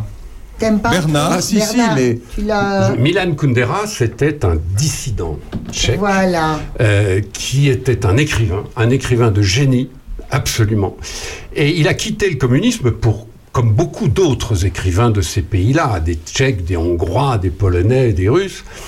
Mais lui, euh, il est allé s'enfermer en Bretagne. Euh, il a appris le français, il a- alors il parlait déjà un petit peu le français, il a appris et il a écrit en français. Et ça, il faut noter ça, parce Ça, que c'est très rare, ça. Ah ouais, ouais. qu'un homme quitte son pays et commence à écrire dans la langue du pays d'accueil. Ça, c'était incroyable. Il est retourné euh, à Prague, je crois. Il est mort. Sa femme entretient son souvenir là-bas. Mais beaucoup, beaucoup de gens de mon âge et beaucoup de, de gens qui s'intéressent à ces pays-là et à tout ce qu'a été l'aventure du communisme et la chute du mur, etc., ont lu des livres de Kundera, ils sont encore en vente. Un jour, par curiosité, demandez à votre libraire, tiens, qu'est-ce que vous avez de Milan Kundera? Et vous verrez L'insoutenable liberté, Ouais, il nous a quitté le- liberté de l'être, qui a été d'ailleurs, qui a été d'ailleurs, qui est devenu un film absolument film, à hein. tomber par terre. Ah, j'ai Ah, beaucoup aimé ça. Il nous a quitté Mais le 11 Kundera, Jean-François a raison de le signaler, c'est un, un grand personnage. Oui. En juillet cette année, 94 ans. Euh, on peut parler de. Bah, il nous a quitté il y a quelques jours. Jacques Delors. Ça va nous permettre de parler de- du quart d'heure de l'actu parce que Allez. finalement tout est lié, tout est lié. Il est décédé euh, ben, il y a quelques jours, là, euh, je- il y a trois jours. Euh, Jacques Delors, 98 ans. Oui, euh, chapeau l'artiste, hein, 98 Ah bah, quand ans, même, hein. euh, c'est pas mal. hein. Alors Jacques Delors, oui, on on peut y consacrer en effet le quart d'heure de l'actu parce que vraiment c'est un, un homme euh, tout à fait euh, particulier. Euh, au départ, bon, c'est un syndicaliste chrétien. Bon, à l'époque, euh, il y en avait beaucoup. Rappelez-vous que la CFTC, qui est devenue la CFDT, euh, la CFTC c'était euh, chrétien, c'était un syndicat catholique. Et Delors était un syndicaliste chrétien et il, il- il connaissait bien Chaban et Chaban, Chaban-Delmas, le Premier ministre, quand il a été nommé en 69, avait fait appel à lui dans son cabinet. Et donc il était conseiller du président du Conseil, comme on disait à l'époque, enfin le Premier ministre, Jacques Chaban-Delmas. Alors, je dis que c'est en 69, c'est pas gratuit. C'est-à-dire c'est juste après 68. Et il faut garder ça en tête parce que Chaban-Delmas avait fait ce truc qui reste dans l'histoire de la République, de la Ve République, son discours sur la nouvelle société. D'un seul coup, sous Pompidou, qui était quand même euh, un banquier très conservateur, Pompidou. C'était un type très bien, Pompidou, mais franchement, c'était pas de lui qu'il fallait attendre des grandes réformes. Et Pompidou nomme Chaban, qui lui propose une nouvelle société avec plein de trucs dedans, au point que Pompidou l'a mal pris et que ça s'est assez mal passé entre, à- entre les deux hommes. Et il faut rappeler que c'est Jacques Delors, le conseiller de Chaban-Delmas, qui avait écrit l'essentiel de ce fameux discours sur la nouvelle société. Alors, Delors, c'était un gars. Alors, il- donc Chaban, c'était quand même à ma droite. Une droite réformatrice, mais quand même. Et euh, Delors s'est rapproché de Mitterrand parce qu'il s'est dit, mais c'est quand même de ce côté-là qu'on peut réformer.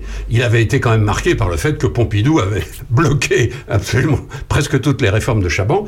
Et donc, Delors euh, se rapproche de Mitterrand et en 1981, à la stupéfaction générale, quand Mitterrand est élu président de la République, Mitterrand nomme à l'économie, ministre de l'économie et des finances, un certain Jacques Delors, qui était, vu- qui était vu par les autres socialistes, il faut dire les choses. Aujourd'hui, on le dit pas parce qu'il vient de mourir et que tout le monde dit que c'était un type formidable, etc. Mais enfin, franchement, ils le considéraient tous comme un drôle d'énergumène. Parce que ce mec qui était catho-pratiquant, euh, et qui allait s'occuper de l'économie et des finances alors qu'on le connaissait à peine, tout l'entourage de Mitterrand le voyait quand même d'un sale œil, il faut bien dire les choses. Aujourd'hui, non, c'est un grand homme. Tu parles, Charles. Moi, je me souviens, j'étais euh, déjà, je m'intéressais de près à la politique à l'époque, et je voyais bien. On se rappelle d'ailleurs, tous ceux qui ont connu l'arrivée de Mitterrand au pouvoir euh, se rappellent que euh, il y avait des promesses dans tous les sens, euh, les 101 propositions, etc., etc. Et puis il y avait le ministre des Finances qui s'appelait Jacques Delors et qui disait dès les premiers mois. On va jamais y arriver. Parce que c'est pas le tout, mais l'argent, ça se ramasse pas comme ça. Et on a entendu un mot qui va faire florès dans le vocabulaire politique français, c'est la rigueur. Vous vous rappelez ça? La rigueur. Delors disait, vous êtes bien gentil avec toutes vos promesses, on a tout changé, ça va être formidable, changer la vie, machin, mais on le prend où le pognon? Moi, je vous invite à la rigueur. Et du coup, il a gêné tout le monde.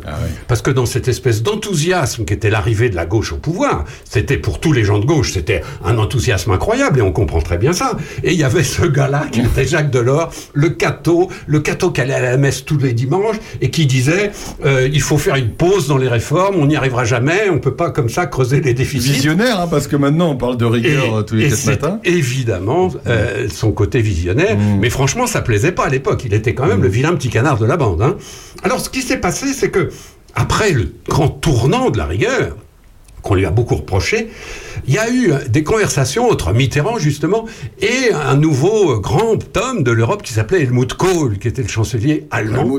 Et Helmut Kohl adorait Jacques Delors. Il disait, mais enfin, un mec qui dit qu'on ne peut pas pomper dans la caisse comme ça tout le temps et qu'il faut faire gaffe, etc., etc. Et Kohl a convaincu Mitterrand euh, de nommer, enfin, de faire élire Jacques Delors président de la communauté européenne. Alors, vous voyez ce que c'est, la communauté européenne C'était 12 pays à l'époque, mais c'était aussi important que n'importe quel chef d'État.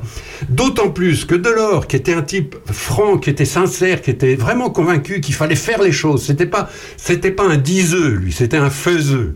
Et Delors commence à faire à la tête de l'Europe, il fait le marché unique, il fait la politique agricole commune, il fait l'euro, il fait Erasmus, il a fait, lui, Delors, avec son équipe évidemment, presque toutes les grandes réformes qui ont fait l'Europe. Et jusqu'à la chute, enfin hein, même au-delà de la chute du mur, il va incarner cette Europe euh, qui, qui va essayer, de, de- de- comment dirais-je, d'alli- d'allier la concurrence, parce qu'il croyait vraiment que le progrès était dû à la concurrence, la coopération, parce que c'était ça aussi la vocation de l'Europe, et il ajoutait un truc, ça c'est le Cato qui parlait, la solidarité. Ces trois mots, c'était ces trois clés.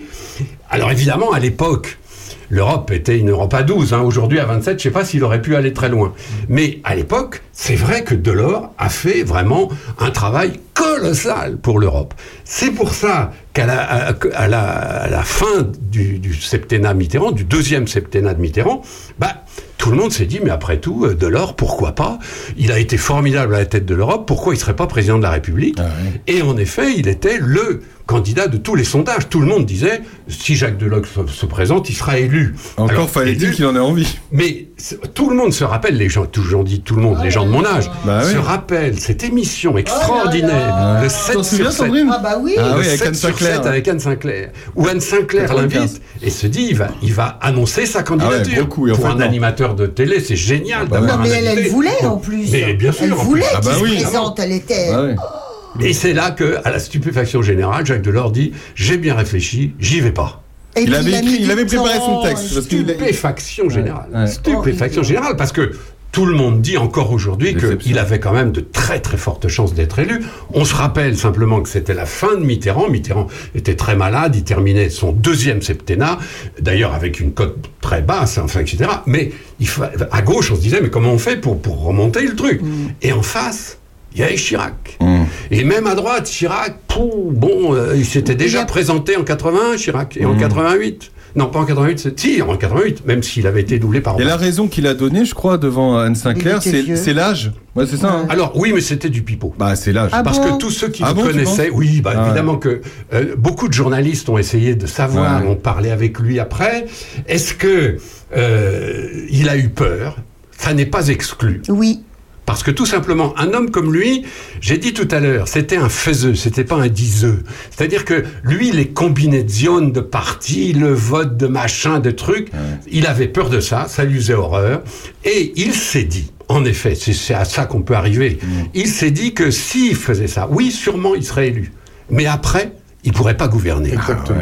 Parce que tout simplement, lui, l'ancien conseiller de Chaban-Delmas, de- donc venant de la droite, le catholique pratiquant, et c'était pas à la mode à ce moment-là à gauche, être catholique pratiquant, allait se retrouver, grosso modo pour simplifier, au centre-gauche. Vous voyez ce que je veux dire? On peut dire ça au centre-gauche. Sauf que euh, l'union de la gauche, c'était pas le centre-gauche, c'était euh, le Parti socialiste avec tous ses c'est que c'est, comme on disait, les éléphants à l'époque, vous vous rappelez, on les appelait les éléphants, tous les grands socialistes qui auraient écrasé le malheureux Delors. Il voulait pas être, euh, il voulait pas être confronté au mauvais entre guillemets côté de la politique. Lui, il Oui. voulait le bon- que le bon côté faire pour, pour les gens. Mais etc. en même temps, ça n'est pas une qualité, ça. Ouais. Parce que quand vous voulez faire des choses en politique, il faut accepter la règle du jeu. Mitterrand avait eu une phrase extrêmement méchante, mais comme il savait, Mitterrand pouvait être d'une méchanceté rare. Et Mich- Mitterrand avait dit un jour de Delors, euh, oui, euh, Delors, il, il, il- il aurait pas voulu, il voulait pas se faire élire, il aurait voulu qu'on le nomme. Ah oui. Et c'est exactement ça. Ah ouais. Au fond, Delors, il aurait voulu qu'on le nomme président de la République pour qu'il puisse effectivement réformer la France, etc. Voilà. Oh, et- et Sandrine?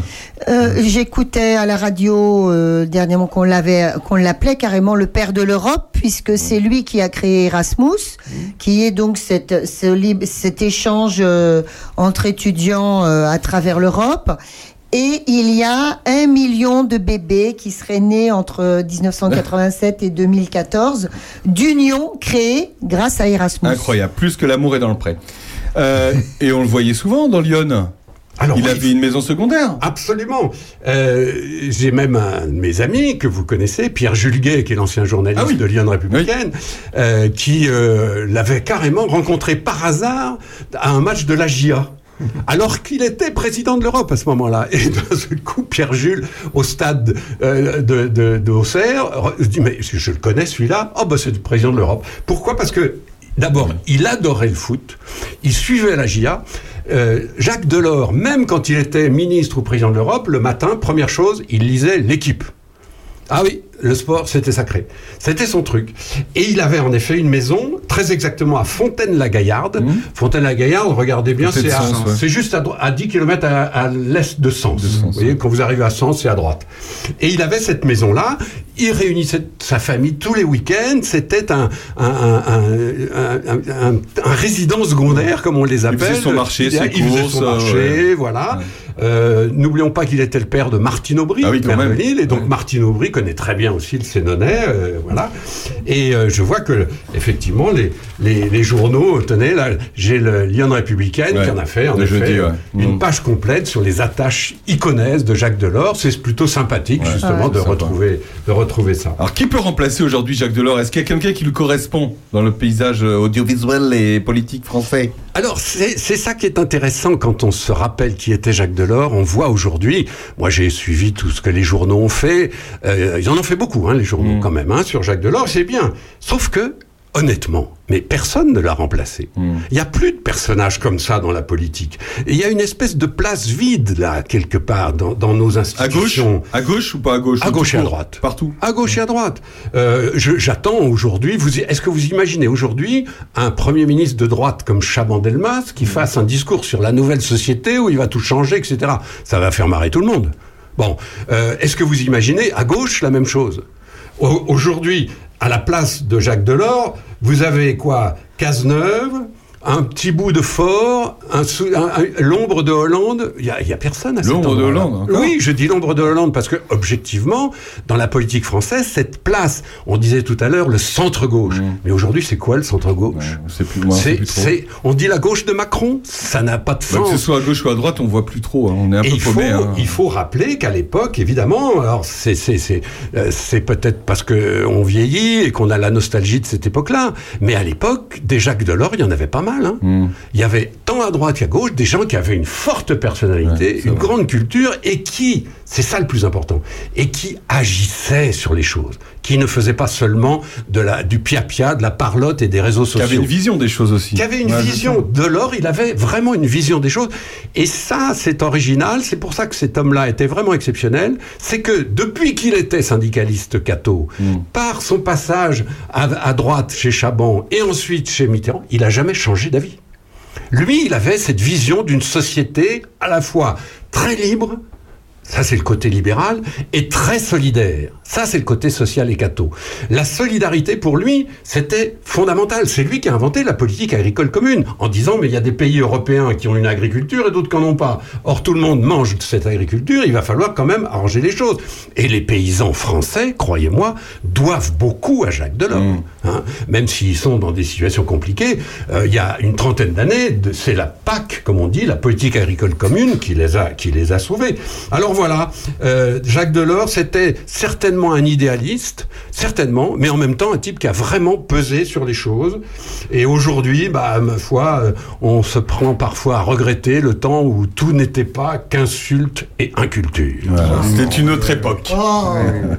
On se retrouve dans un instant où nous retrouverons Madame Sacha et Monsieur Jo. Juste après, Buzzy Tu connais pas Buzy Marie-Claire Oh, Giraud, elle nous, a, elle nous a quitté le C'est une 14... sorte de petite punkette euh, du top 50. Ouais, elle nous a quitté le 14 novembre dernier. Voilà, on aura fait le tour de 2023. Mais, mais, mais restez avec nous, car nous aurons un medley de Madame Sacha et Monsieur Jo dans un instant, juste après Buzzy. À tout de suite sur Opus.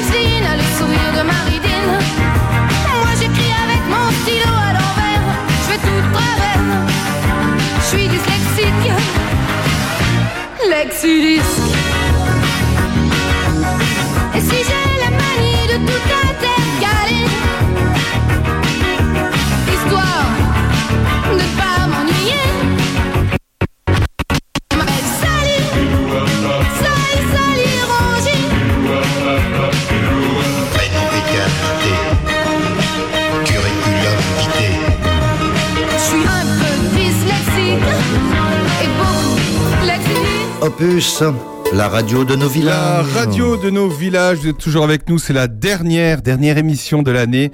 Et on a fait le tour, on a bien bien fait le tour de, de tout. On a, là on parlait de Gérard Collomb, voilà on le cite comme ça, euh, il est cité. Bah, voilà, euh, qui non. nous a quitté cette année aussi, euh, Gérard Collomb.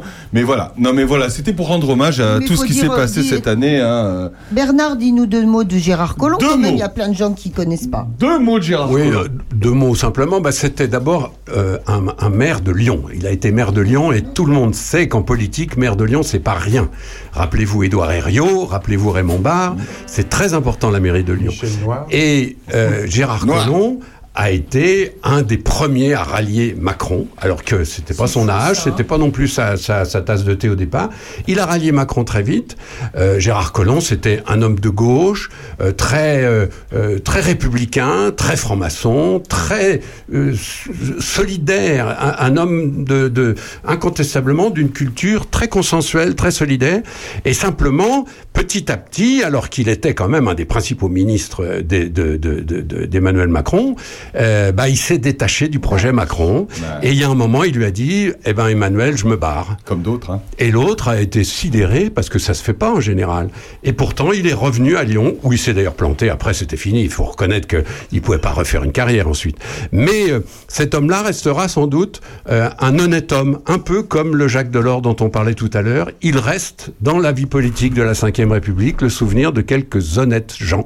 Et c'est pas mal. Et il y en a, Mais c'est pour ça qu'il fait que c'était important d'en parler parce que je pense que tu as raison, le, le rapprochement entre Delors et, et lui, c'est crédible. C'est au tour. Et ils sont crédibles Madame Sacha et Monsieur Jo qui vont clôturer cette année, euh, cette belle année. On a fait le tour là de tout. hein. On n'en a pas oublié Bernard et Jean-François, j'espère.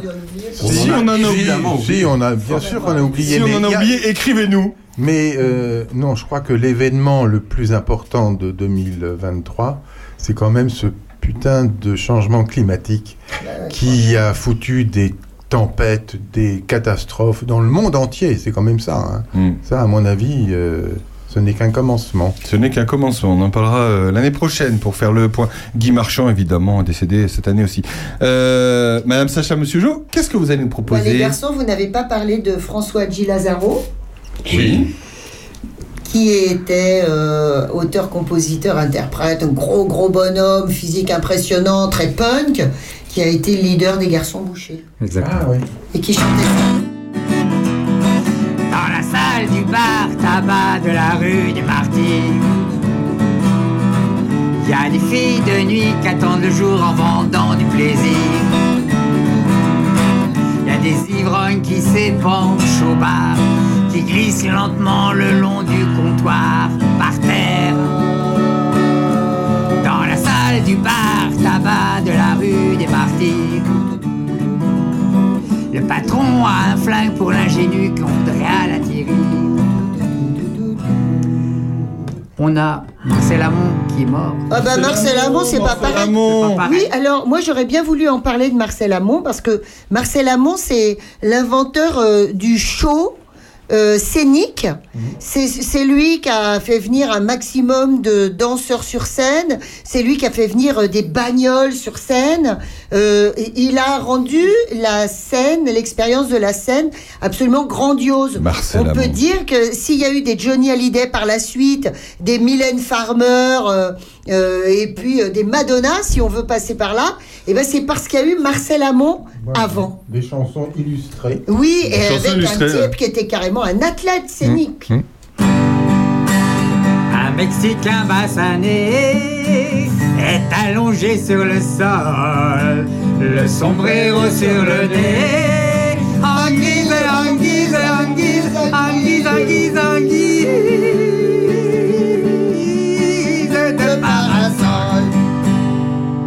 Bravo Euh, ça Qu'est-ce que c'est? Ça, Bah, c'est du Jean d'accord. Ah, celui-ci, Ah ouais. on l'a pas fait. Ouais. Oh, T'as pas parlé de Claude Barzotti? Mais non, mais parce que parce qu'on le savait que vous alliez en parler là. Ah Claude Barzotti. À l'école quand j'étais petit. Je n'avais pas beaucoup. À l'école, quand j'étais petit, je n'avais pas beaucoup d'amis. J'aurais voulu m'appeler Dupont. Dupont, hein Avoir les yeux un peu plus clairs, je rêvais d'être un enfant blond. J'en voulais un peu à mon père. Ça va bien, monsieur Jo, en fait. C'est vrai, je suis un étranger. On me l'a assez répété. J'ai les cheveux couleur corbeau. Enfin, ce qu'il reste. Je viens du fond de l'Italie et j'ai l'accent de mon pays. Italien jusque dans la peau. Non, lui, il vient du fond du 77. Je suis fidèle et Stop, on va arrêter là, un massacre. Merci, madame Voilà, Sacha. mais c'était formidable. hein. Vraiment très très fort. 69 ans, il nous a quitté le 24 juin. Euh, 2023. et donc, euh, une de Guy Marchand que j'ai pas faite euh, la semaine dernière. Oh mon Dieu, quel dommage. Avec toi, il faudrait toujours vivre. La passionata, la passionata, la Avec toi, il faudrait toujours jouer. La comédie, la comédie, la comédie. Tu voudrais que je sois espagnol, que je chante en fa en sol tous les airs de flamenco. Tu voudrais que j'ai un habit d'or, le regard de Matador, de Rudolf Valentino. Hein, quand même. Oh, mais- Ça rend bien, ça rend bien. hein. Alors, C'est Monsieur Jo qui est à côté de vous, euh, Madame Sacha? Ah oui, mais on Très, très pourrait bien, croire hein. euh, que c'est Guy Marchand, mais je sais pas, j'ai jamais vu, euh, Monsieur Jo, si vous aviez euh, euh, une moquette Saint-Maclou comme, euh, je vous ferai voir comme Guy Marchand. à l'occasion. Bon, et puis après, il y a donc euh, notre petite Jeanne. Jeanne Birkin. Oh Serge, oh Serge, je t'aime. Oh oui, je t'aime. Moi non plus. Oh la vache, il est dur avec moi, ce Serge. T'as encore rien vu, poupée. Oh, oh mon amour, oh tu es la vague, et moi, l'île nous.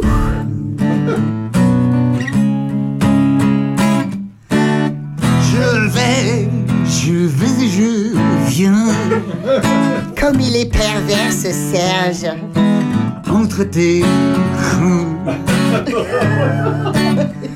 Je vais et je viens entre tes reins et je te retrouve.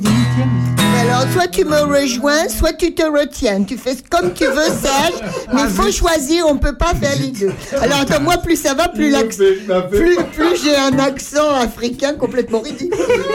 Non, mais c'est n'importe quoi. Et, a- quand on aime quelqu'un, on le retient. Ah oui, c'est vrai. Ça, c'est pour, a ça, c'est pour d'autre demain soir. Ça. celui-ci, euh, toujours, toujours, euh, on fait un petit medley, euh, Jeanne Birkin.